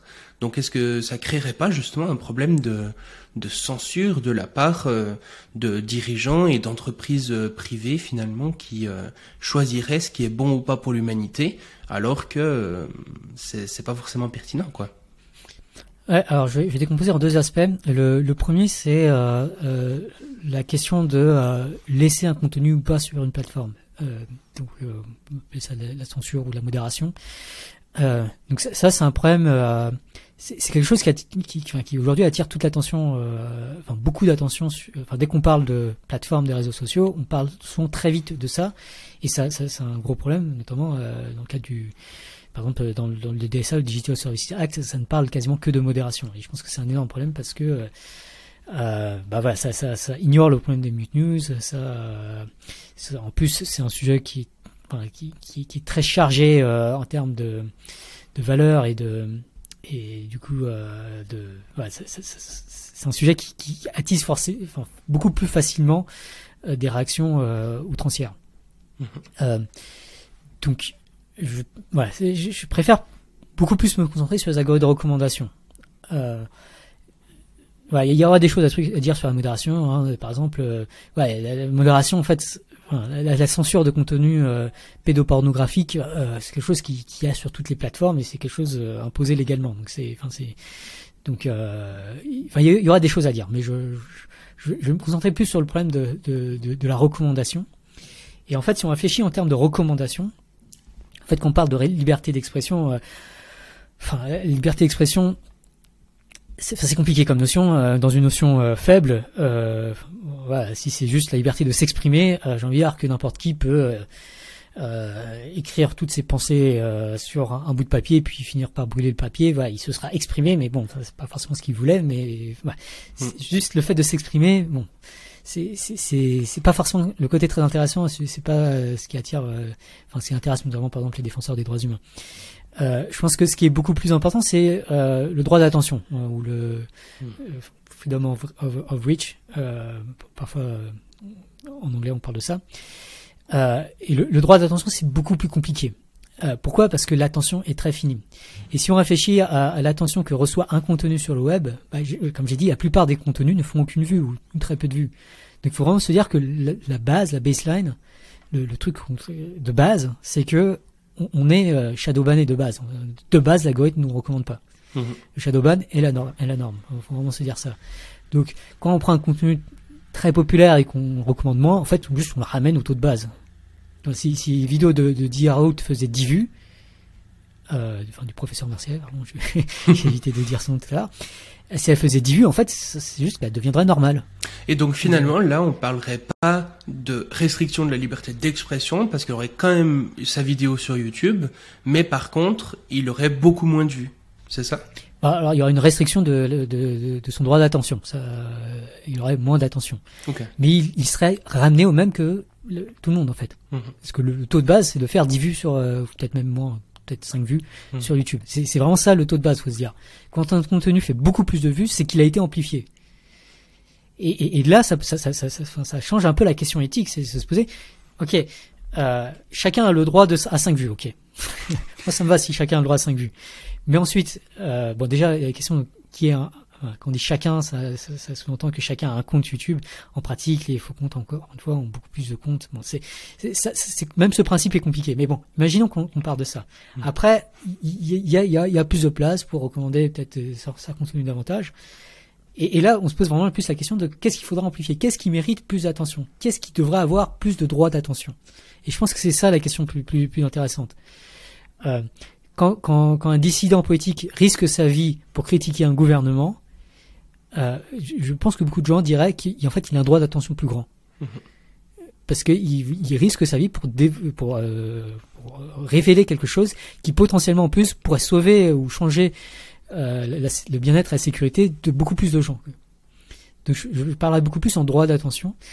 Et euh, donc la réflexion sur qui a plus de droits, qui devrait avoir plus de droits d'attention, ça c'est une question qui, qui, qui, qui, qui, à mon sens, est beaucoup plus intéressante. Mais ça résout pas toujours, toujours pas le problème juste de reposer la question comme ça, parce qu'on n'est pas d'accord. On ne sera pas d'accord sur quel contenu mérite plus d'attention. Mm-hmm. Et, et, et, du coup, là, il y a une autre question qui se pose, c'est la question de comment est-ce qu'on gouverne le droit d'attention? Comment est-ce qu'on, ensemble, on a un dispositif qui nous permet de mettre d'accord sur quel contenu mérite plus d'attention? Et, euh, donc la, réponse à cette question, c'est, euh, on essaie de fournir une réponse à cette question à travers notre projet Tournesol. Enfin, euh, projet Tournesol, une tentative de réponse à cette question. C'est-à-dire qu'on pense que pour répondre à cette question, il faut une approche euh, collaborative, notamment pour éviter la corruption, euh, transparente, auditable, avec un algorithme sécurisé, une authentification des comptes pour éviter euh, les faux comptes qui, donneraient un avis euh, euh, massif mais de façon factice et qui s'appliquerait si possible à autant d'algorithmes de recommandation que possible. C'est le dernier point, on se le résout pas. mais voilà, on essaie déjà de montrer une preuve de concept que on peut concevoir un système qui satisfait autant que possible pas mal de ses propriétés. Euh, bon, malheureusement, on est encore très loin de vraiment résoudre le problème, euh, mais on a fait énormément de progrès. Et pour se rendre compte vraiment des progrès, bah, je vous invite à, aller voir euh, la plateforme Tournesol, à vous informer sur sur tout ce qui a été fait, à voir en termes de design du, site web, de fonctionnalités, de sécurisation des algorithmes, voilà, de toute la, la, la recherche à la fois en informatique, en mathématiques, en philosophie, euh, et en, en psychologie. Euh, celle-là reste encore à développer, mais voilà, il y a beaucoup de questions qui se posent quand on essaie de développer un, tel système de gouvernance du droit d'attention. Et puis, euh, du coup, si les gens veulent aller sur la plateforme Tournesol, qu'est-ce qu'ils doivent taper dans leur navigateur pour trouver la plateforme? Parce s'ils tapent juste Tournesol, je pense qu'ils vont tomber sur la page Wikipédia de la plante. Ouais, c'est une chouette page Wikipédia, mais bon, c'est pas, c'est pas ce dont je parle. Euh, donc le site c'est euh, tournesol.app, donc app, donc tournesol.app.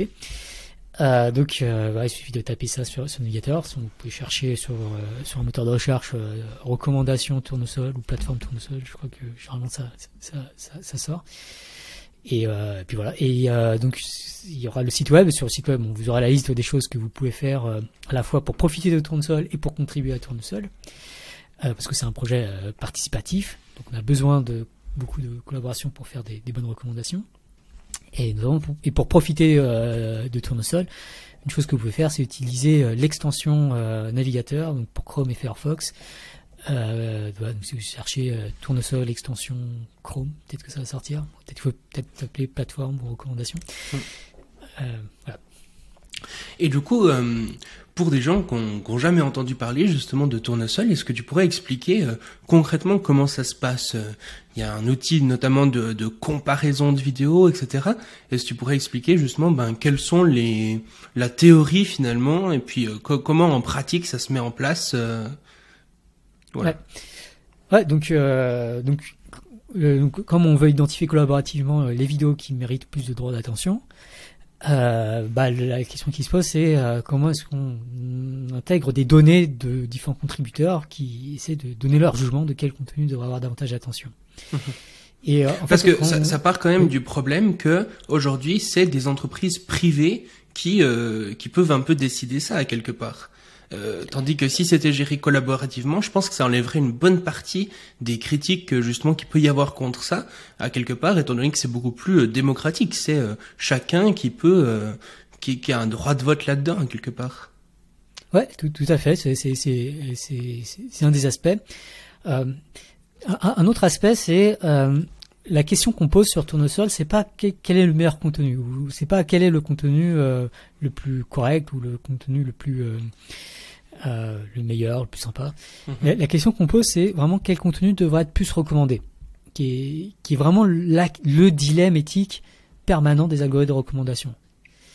Et, euh, et donc derrière cette question, il n'y a pas juste il y a pas juste est-ce que la vidéo est cool, c'est vraiment plus est-ce que euh, bah, par exemple elle part d'un sujet plus important, elle, incite plus à l'action, euh, elle est plus pédagogique.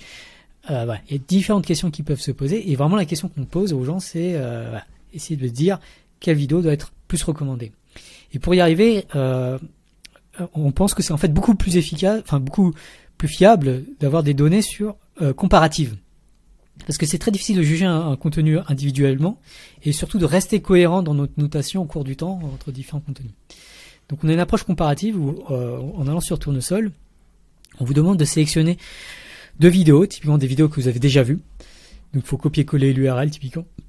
Donc l'adresse euh, de, la vidéo ou, ou l'identifiant YouTube de la vidéo.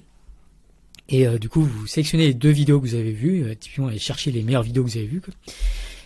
Et ensuite, il y aura juste un slider et il faudra dire entre ces deux contenus lequel vous pensez qu'il faut mettre plus souvent dans la, recommandation de tournesol que l'autre. Mmh. C'est vraiment ça la question fondamentale. Après, si vous voulez aller plus loin et fournir plus de données, euh, notamment explicatives à tournesol, c'est l'interprétabilité des algorithmes, on pense que c'est important. Une chose que vous pouvez faire, c'est expliquer. Et, expliquer, ça revient à quoi? Ça veut dire euh, détailler votre comparaison en comparant les deux contenus, non seulement sur le critère principal, est-ce que laquelle doit être plus recommandée, mais aussi selon des critères qu'on appelle secondaires. Par exemple, nous dire entre deux, les deux contenus, laquelle est plus fiable, parle euh, est plus fiable et non trompeuse. Euh, voilà. Après, il y a un autre critère, c'est euh, laquelle est plus claire et pédagogique. Un autre critère, c'est euh, laquelle parle d'un sujet plus important et actionnable, sur lequel on peut faire agir et faire quelque chose. Et voilà. Et voilà donc il, y a, différents critères que, je vous laisse découvrir sur la plateforme pour, pour justifier ça et du coup permettre aussi à, à, des, à des personnes qui, qui cherchent des contenus, par exemple, de prioriser certains, certains critères plutôt que d'autres. Mmh. Et euh, ce que je trouve très intéressant aussi, c'est que donc ce système de, de, comparaison comme ça entre deux vidéos. Donc là, euh, tu me diras si je me trompe, mais vous êtes vraiment centré sur euh, YouTube. Et mmh. Donc ce, système de comparaison peut se faire entre deux vidéos, mais vous avez aussi mis en place la même chose pour les candidats à l'élection présidentielle française en 2022. Ouais. Ouais, donc, parce que l'idée euh, plus globale, en fait, c'est euh, on a un système, un scrutin, euh, un système de vote, et en fait, euh, il y a une réflexion qu'on peut avoir sur euh, le, débit informationnel dans la, démocratie. alors, je m'explique. Aujourd'hui, en France, il y a une élection présidentielle tous les cinq ans. Mmh. Et dans l'élection présidentielle, on vous demande de voter en sélectionnant un nombre de candidats en fait deux fois euh, au premier tour et au second tour, parmi euh, 12 au premier tour et parmi deux au, au second tour. Enfin, plus ou moins 12. Euh, et donc, on peut compter le nombre de bits d'information auxquels ça correspond. Donc, ça fait euh, une poignée de bits d'information, ça fait 5-6 bits d'information, peut-être 5, euh, tous les 5 ans. Donc, ça, fait un débit de 1 bit par an. Et euh, voilà, il y a Gilles Dewey et, et Serge Abitboul, deux chercheurs informatiques, qui aiment bien dire que ce débit informationnel en démocratie est, euh, je crois que c'est 100 000 milliards de fois plus lent que euh, enfin, le débit qu'on utilise, par exemple, vous utilisez pour regarder cette vidéo, euh, probablement. Euh, sauf si dans une, vous êtes dans des montagnes reculées, ou peut-être que le débit est comparable, mais, mais voilà. Euh, ça veut dire que on a complètement révolutionné les systèmes d'information qui nous permettent de communiquer beaucoup plus d'informations, mais les systèmes démocratiques aujourd'hui ne permettent pas de communiquer plus d'informations. Mm. Donc c'est des, des, votes qui sont très très très, très pauvres en termes informationnels. Euh, et parce qu'ils sont très pauvres, ils ne permettent que de comparer des choses très grossières, genre deux candidats. Alors qu'on pourrait euh, vouloir s'exprimer sur les détails des programmes ou sur des, des, des mesures et donner pour chaque euh, mesure un avis. Voilà, on pourrait devoir donner des, des inputs beaucoup plus fins que beaucoup plus précis. On peut aimer par exemple euh, la manière dont Jean-Luc Mélenchon euh, pense la démocratie et puis euh, la manière dont Jadot pense l'écologie par exemple, sans forcément, enfin chaque, chaque partie du programme au lieu de un seul candidat, où tu es obligé de prendre un peu tout dans un bloc, alors qu'il y a des choses qui nous dérangent. Exactement. Et en fait, le, le problème, c'est que si, si, on commence à regarder selon plein de critères comme ça, donc euh, par exemple, euh, euh sur ton on en avait euh, 6 ou 7, je sais plus, mais voilà, en termes de économie, solidarité, politique internationale, voilà, santé, différents critères comme ça. Mm -hmm. si on devait vraiment voter sur chacun des critères, en fait, le nombre de, de, de positions qu'on pourrait tenir, en fait, serait énorme, serait enfin, exponentiel en nombre de critères. Donc, euh, ouais, croissance exponentielle, ça va très vite. Donc, très rapidement, en fait, on a beaucoup trop de candidats. Et du coup, les scrutins classiques ne fonctionnent plus. Parce que euh, les scrutins classiques, euh, voilà, c'est, euh, alors uninominal, euh, on pourrait voter, mais bon, euh, ça serait compliqué d'agréger les avis des différentes personnes. Et puis, enfin, bref, ça serait, ça serait, les scrutins classiques sont pas adaptés pour ça.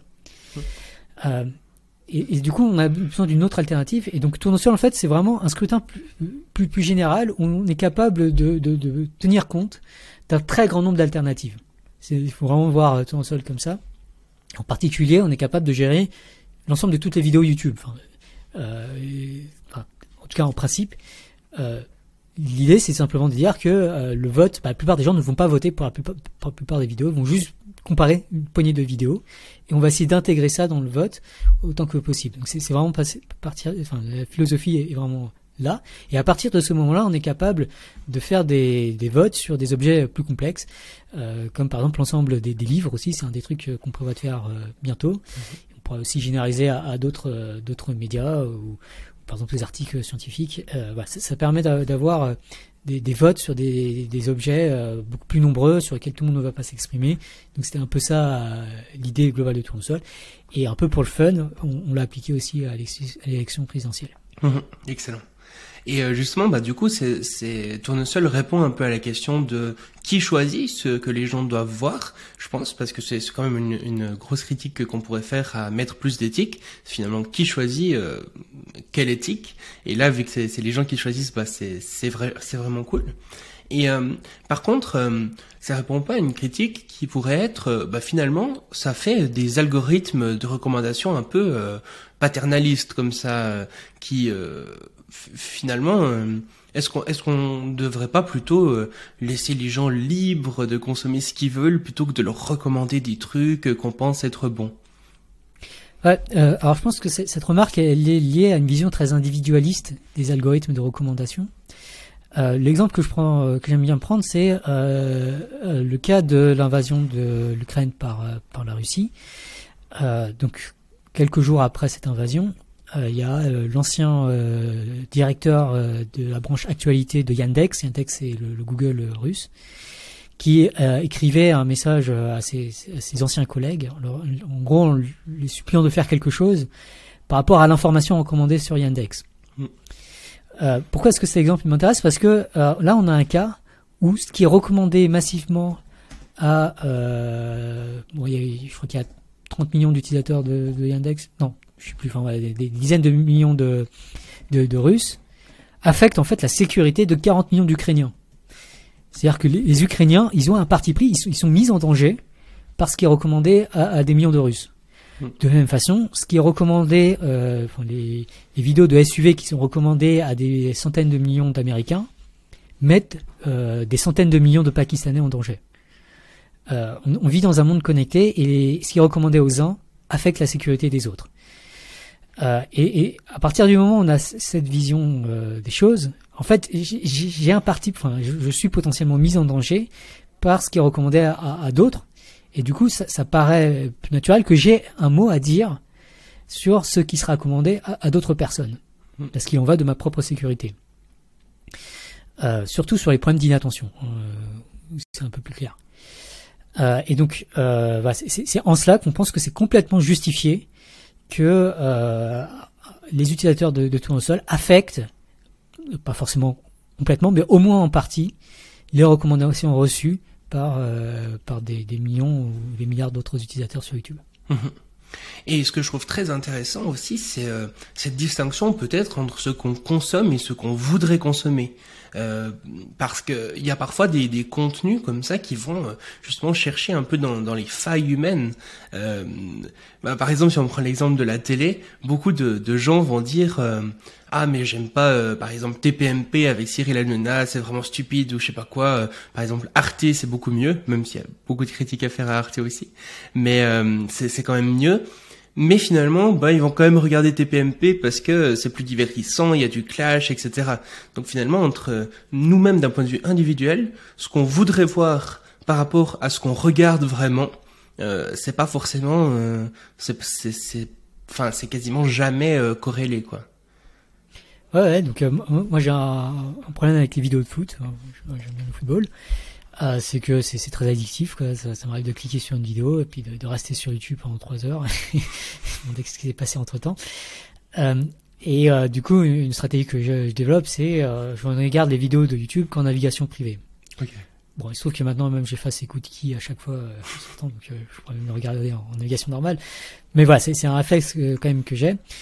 Et euh, ce que ça montre, c'est que euh, en fait, euh, j'aime distinguer deux versions de moi.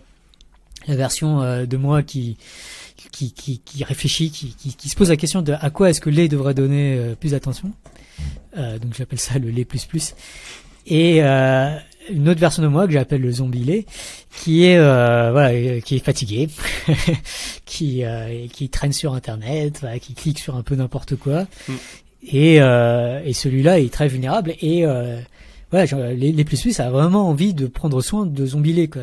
Zombilé euh, lui réfléchit pas trop donc euh, euh, et, et je pense qu'il y a énormément de, de ça de façon générale quoi. On se laisse souvent aller à, notre zombie nous et euh, ça nous conduit à prendre des choses qu'on pourra regretter plus tard. Euh, voire on est quasiment systématiquement en mode zombie à certaines heures de la journée. Et, et, pour changer ça, en fait, l'exposition informationnelle est critique.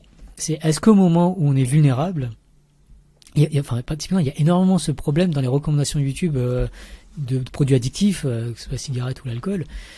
Euh, là, c'est, c'est, recevoir une telle recommandation au moment où quelqu'un essaie d'arrêter de, de boire, par exemple, c'est, c'est vraiment euh, problématique. Euh, et, euh, et, du coup, une, cho une chose à faire, c'est changer son environnement informationnel et faire en sorte que lorsqu'on ouvre YouTube, mm.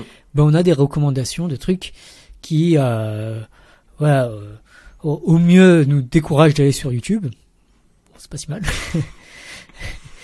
Euh, enfin, au pire, on va dire, c'est ça. Et au mieux, euh, nous pousse vers de l'information euh, de qualité et à mieux nous informer, à, ou prendre de meilleures habitudes dans notre vie quotidienne grâce à cette exposition informationnelle. Mmh. Ouais, ça pourrait être très intéressant, typiquement que YouTube nous permette aussi de, de, dire un petit peu les, les contenus qu'on a envie de voir. Et puis, je pense que, ouais, ça, même d'un point de vue personnel, ça, ça créerait un peu moins de dissonance cognitive comme ça, où euh, on a envie de voir un truc et finalement on regarde autre chose. Euh, c'est, c'est assez. Alors ça, vous pouvez le faire. C'est pas agréable, quoi.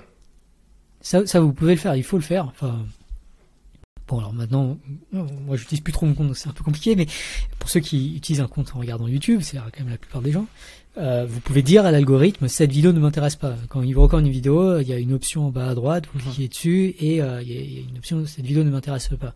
Et donc si vous faites ça, faites ça régulièrement à chaque fois que vous, avez du contenu que vous ne voulez pas que là YouTube euh, vous recommande, bah, en fait assez rapidement YouTube va se mettre à ne plus recommander ce genre de vidéo.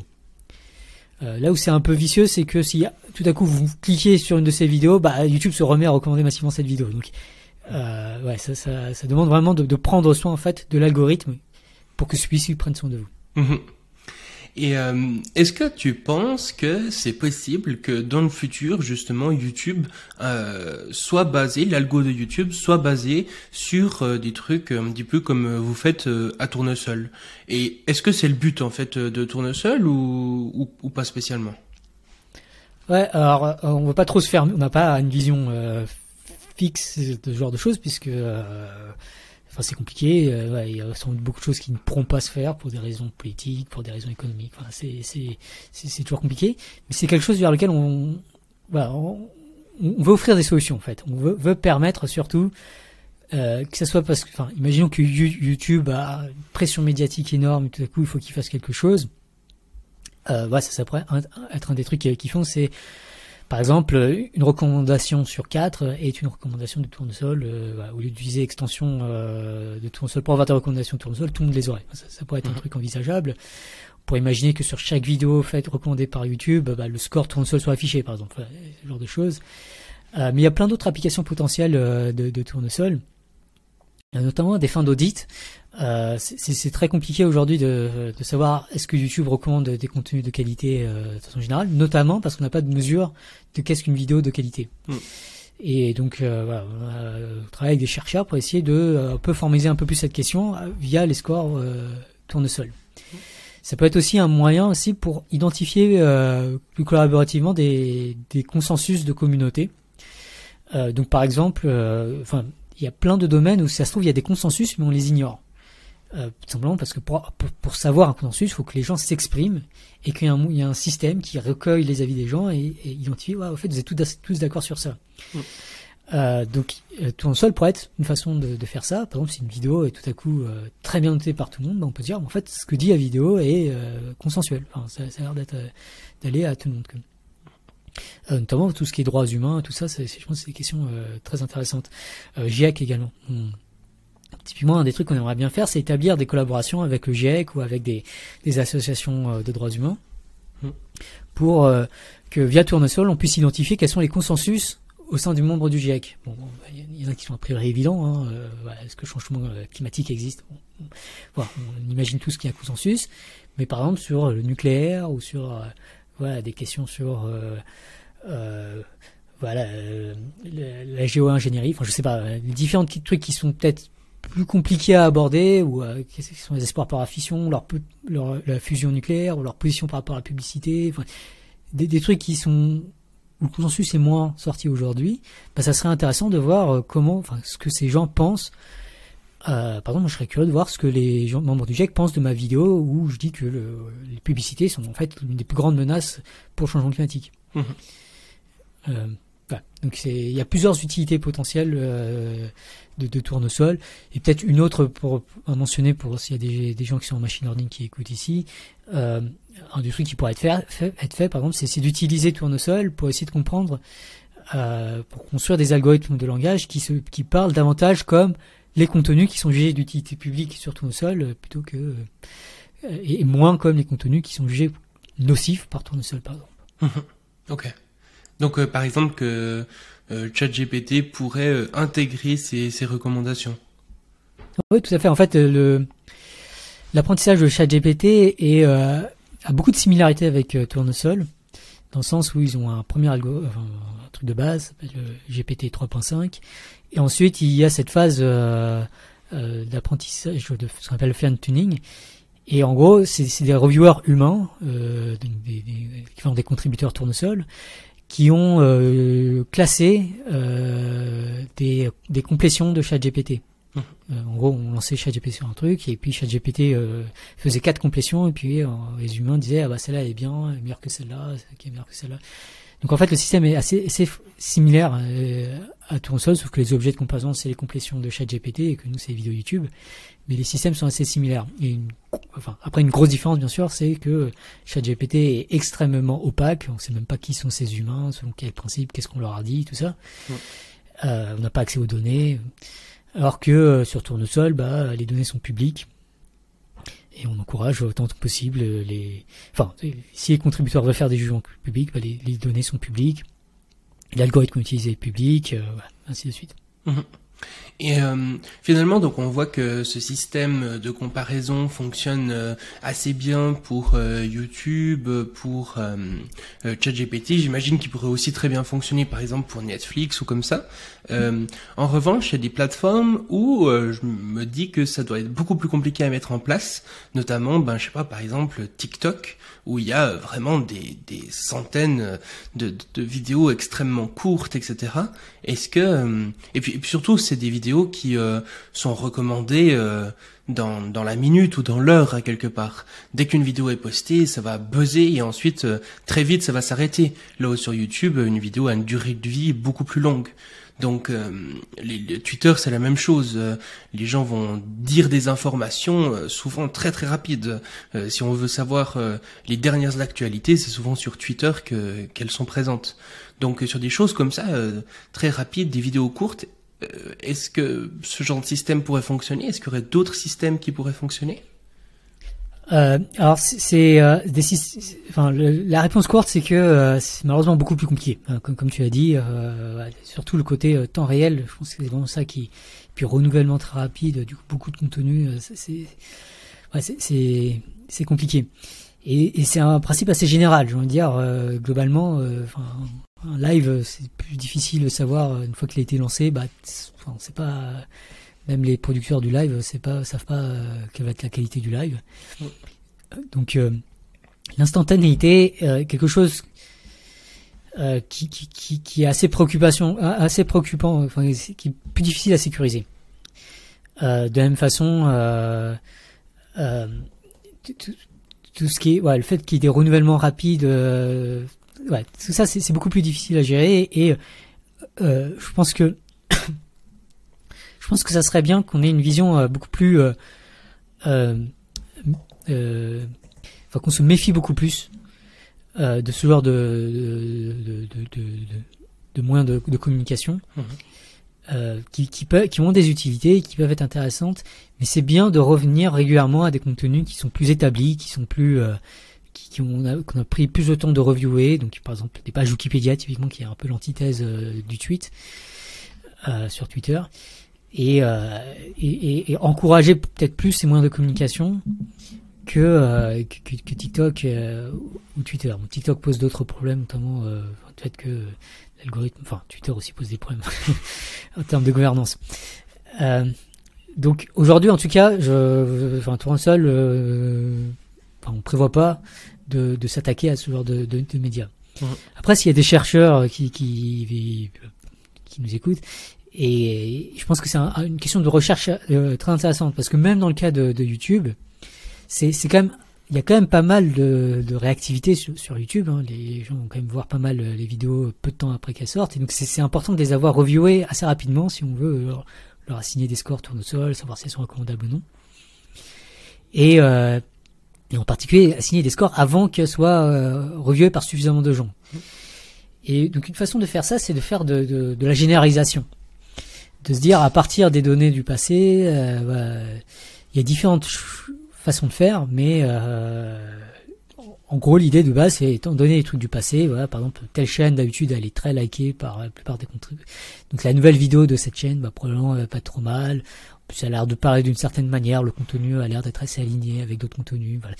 Il y, a sont pas mal de manières d'estimer euh, un, score de, euh, pour, pour des vidéos, euh, même si on n'a pas assez de données à ce sujet. Mmh. Le problème, c'est que euh, faire de la généralisation comme cela, en gros, ça passe par des algorithmes de machine learning qui sont euh, beaucoup plus vulnérables euh, en termes de, euh, d'un point de vue sécurité que les algorithmes classiques et en particulier que les algorithmes aujourd'hui de, de tournesol qui, sont du machine learning très élémentaire, très, enfin sur lequel on peut, suffisamment simple pour lequel on peut prouver des théorèmes de sécurité. Et mais, mais la question de recherche pourrait être intéressante et donc j'encourage les chercheurs qui, nous écoutent ou qui ou les gens parmi nous qui connaissent des chercheurs à les pousser à s'intéresser à ce genre de, questions euh, de génération des, données de tournesol, euh, si possible avec euh, de la sécurité. Mhm. Et puis je me, je me posais aussi une question en fait, typiquement ben avec Tournesol, la recommandation YouTube, si on va sur les recommandations de Tournesol, on voit qu'il y a énormément, si ce n'est que du contenu euh, informationnel en fait, euh, très très peu de, de, divertissement. Et à quelque part, ça peut sembler logique parce que aussi, euh, si on doit comparer justement une vidéo informationnelle par rapport à une vidéo divertissement et se demander laquelle il faut la plus mettre en avant, on va peut-être se dire que celle informationnelle est plus importante de manière générale à mettre en avant que, le divertissement. Cela dit, je pense que beaucoup de gens euh, consomment euh, très très peu, voire pas du tout, de contenu informationnel euh, sur YouTube. Il y en a qui vont là-dessus vraiment uniquement pour regarder des vidéos drôles. Donc comment comment est-ce que Tournesol intègre justement cette remarque? Ouais, alors il y a plusieurs aspects intéressants par rapport à, par rapport à ces questions. le premier, c'est que Bon, le premier, c'est que, en, effet, je pense qu'il euh, y a vraiment une question de qu'est-ce qu'on recommande. Et finalement, euh, bah, visiblement, les contributeurs de Tournesol pensent que c'est quand même, il faudra recommander plus d'informations sur YouTube. C'est la vie des contributeurs. Euh, un deuxième aspect important, c'est que euh, la fiction est, loin d'être neutre. Et euh, en fait, dans les discours environnementalistes, il y a beaucoup un appel à créer des fonctions, des, fictions qui euh, sont, enfin, soit alertent sur le changement climatique, soit encouragent des bonnes habitudes euh, ou des, bons dispositifs pour euh, pour lutter, pour atténuer les conséquences du changement climatique, voire proposent des alternatives ou promeuvent des modèles de société plus plus plus durables, moins polluants. Hum. donc la fiction a un rôle très important. À l'inverse, il y a des fictions dont on peut vraiment douter de, qui, ont un impact positif sur la société. Euh, D'ailleurs, je sais pas si, si cette vidéo apparaîtra avant ma prochaine vidéo, mais voilà, ma prochaine vidéo parle de Top Gun par exemple. Et on peut vraiment se poser la question de l'éthique d'un film comme euh, Top Gun. Euh, et autant, est-ce qu'il serait pas euh, moins recommandable que que d'autres films bon, Je n'ai pas, pas d'exemple là qui me vient en tête. Mais voilà, c'est des questions qui, qui, se posent. La fiction, il faut, il faudrait comparer les fictions. Quand même.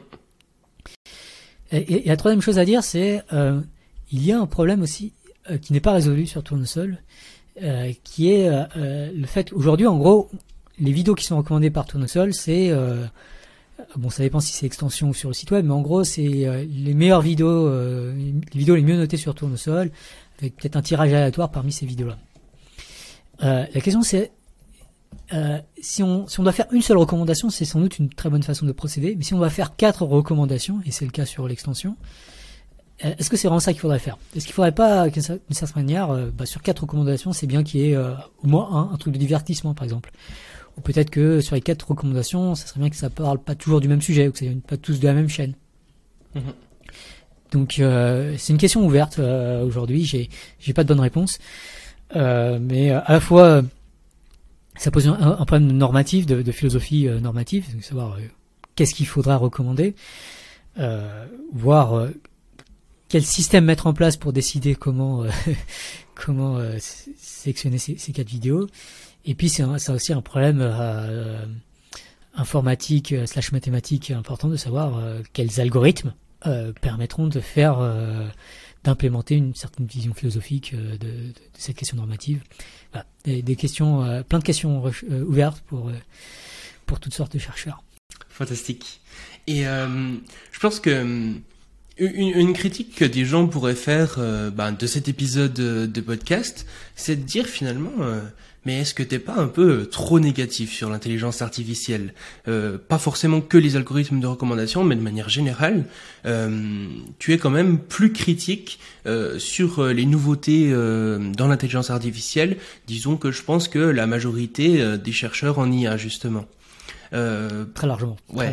Et, et, et, du coup, euh, est-ce que t'as pas l'impression d'être trop critique? Par exemple, je sais pas, avec euh, ChatGPT, ok, bon, il y a quelques problèmes éthiques, etc., euh, que tu peux dire, mais quand même, ça permet de faire plein de trucs cool, ça permet euh, à des étudiants, voilà, de, de, faire des recherches différemment, et puis même, je veux dire, ça développe, enfin, ça fait progresser un peu l'humanité. Est-ce que, est-ce que finalement, il faut prendre en compte ces critiques, mais est-ce que t'en fais pas un peu trop?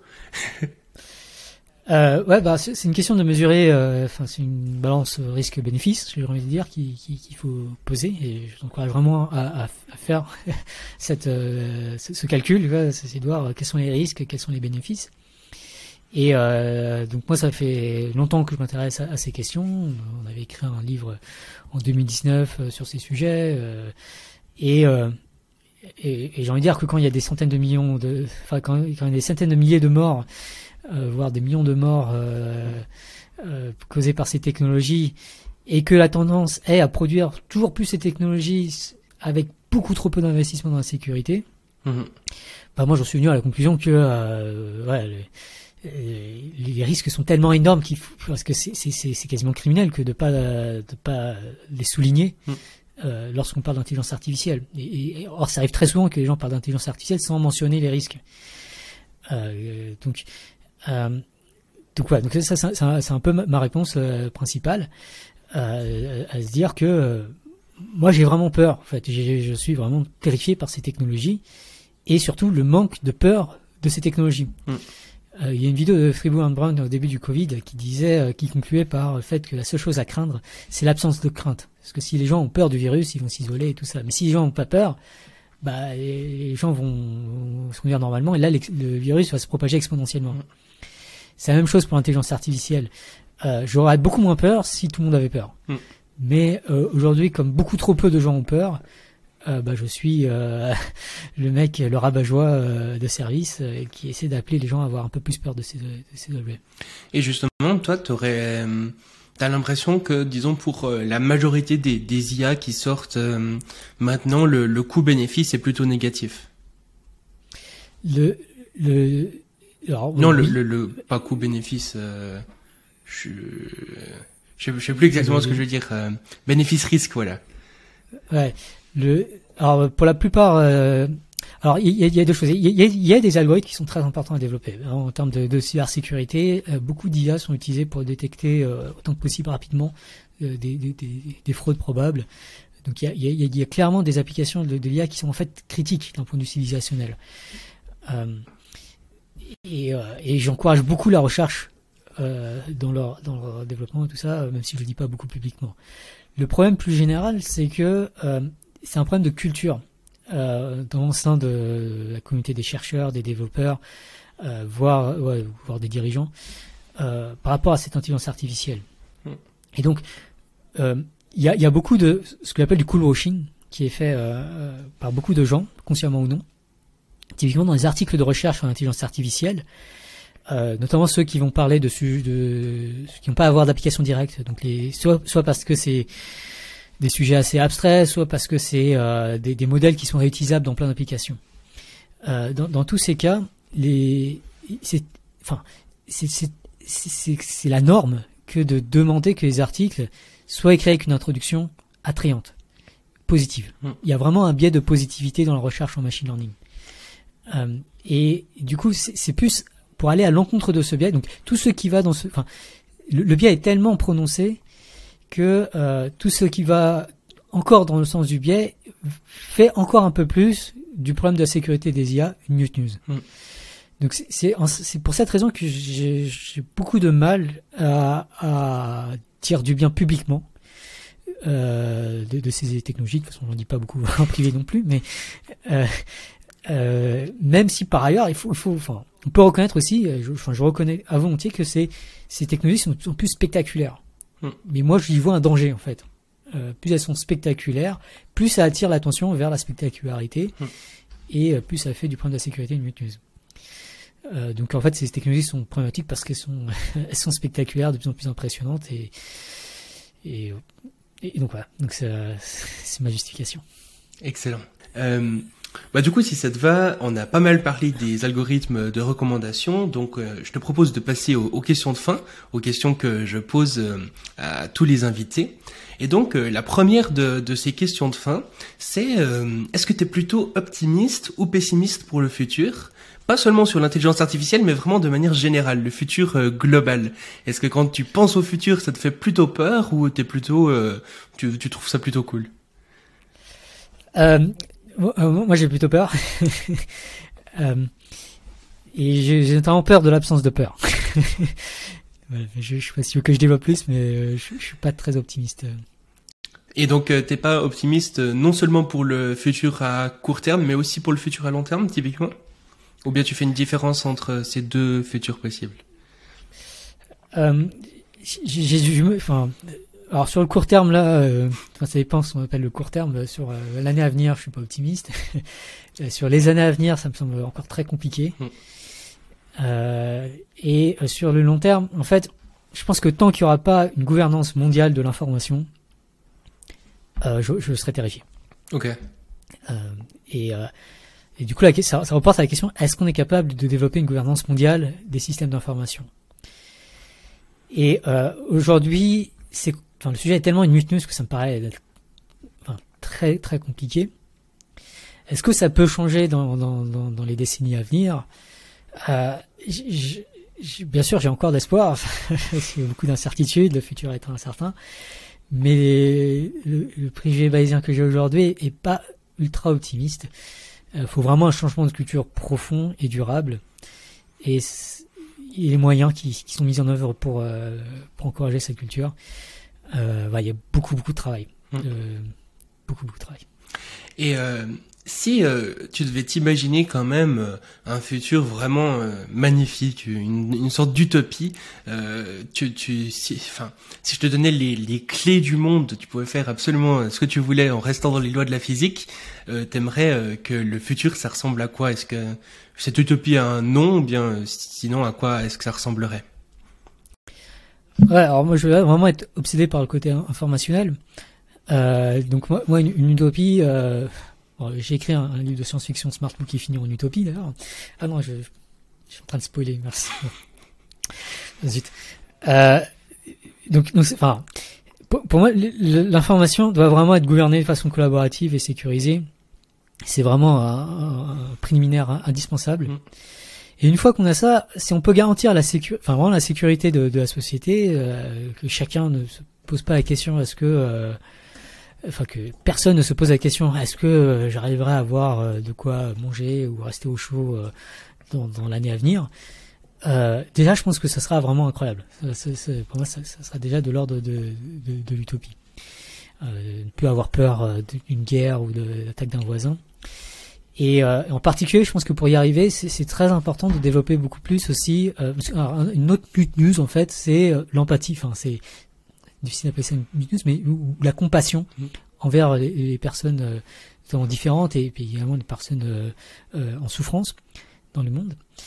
Et, donc dans, dans, une utopie, on serait beaucoup plus sensible à cela et on serait sensible au fait qu'on n'est pas assez sensible à cela. Donc on, si on réfléchirait à nous-mêmes comment se mettre dans les meilleures dispositions.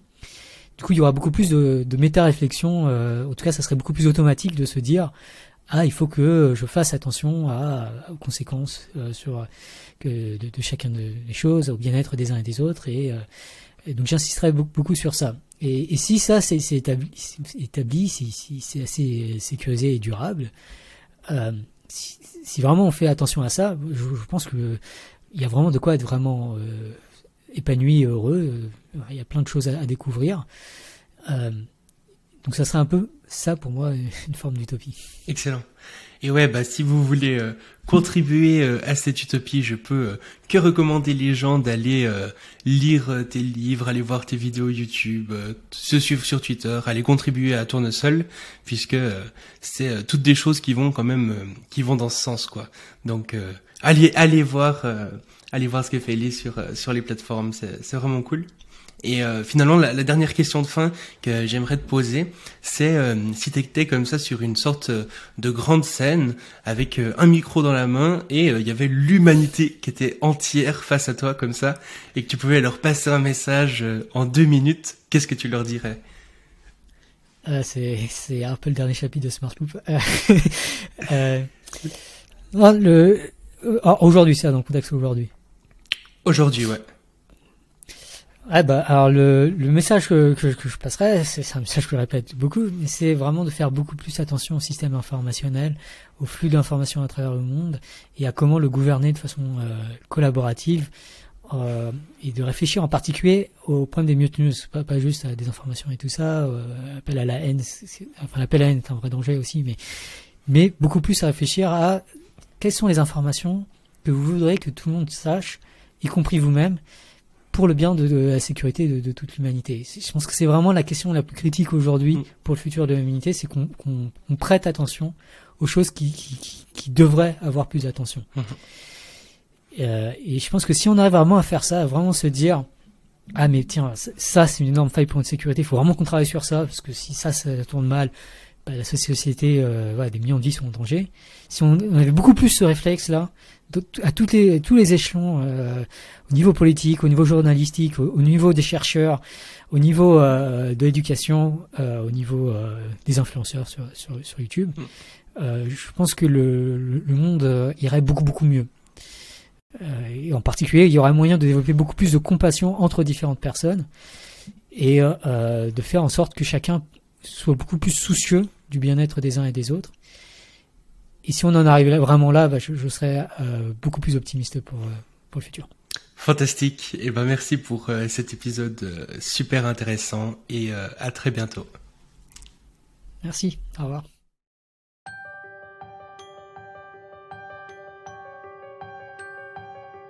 Merci d'avoir écouté le Futurologue Podcast, le podcast pour comprendre les enjeux de demain.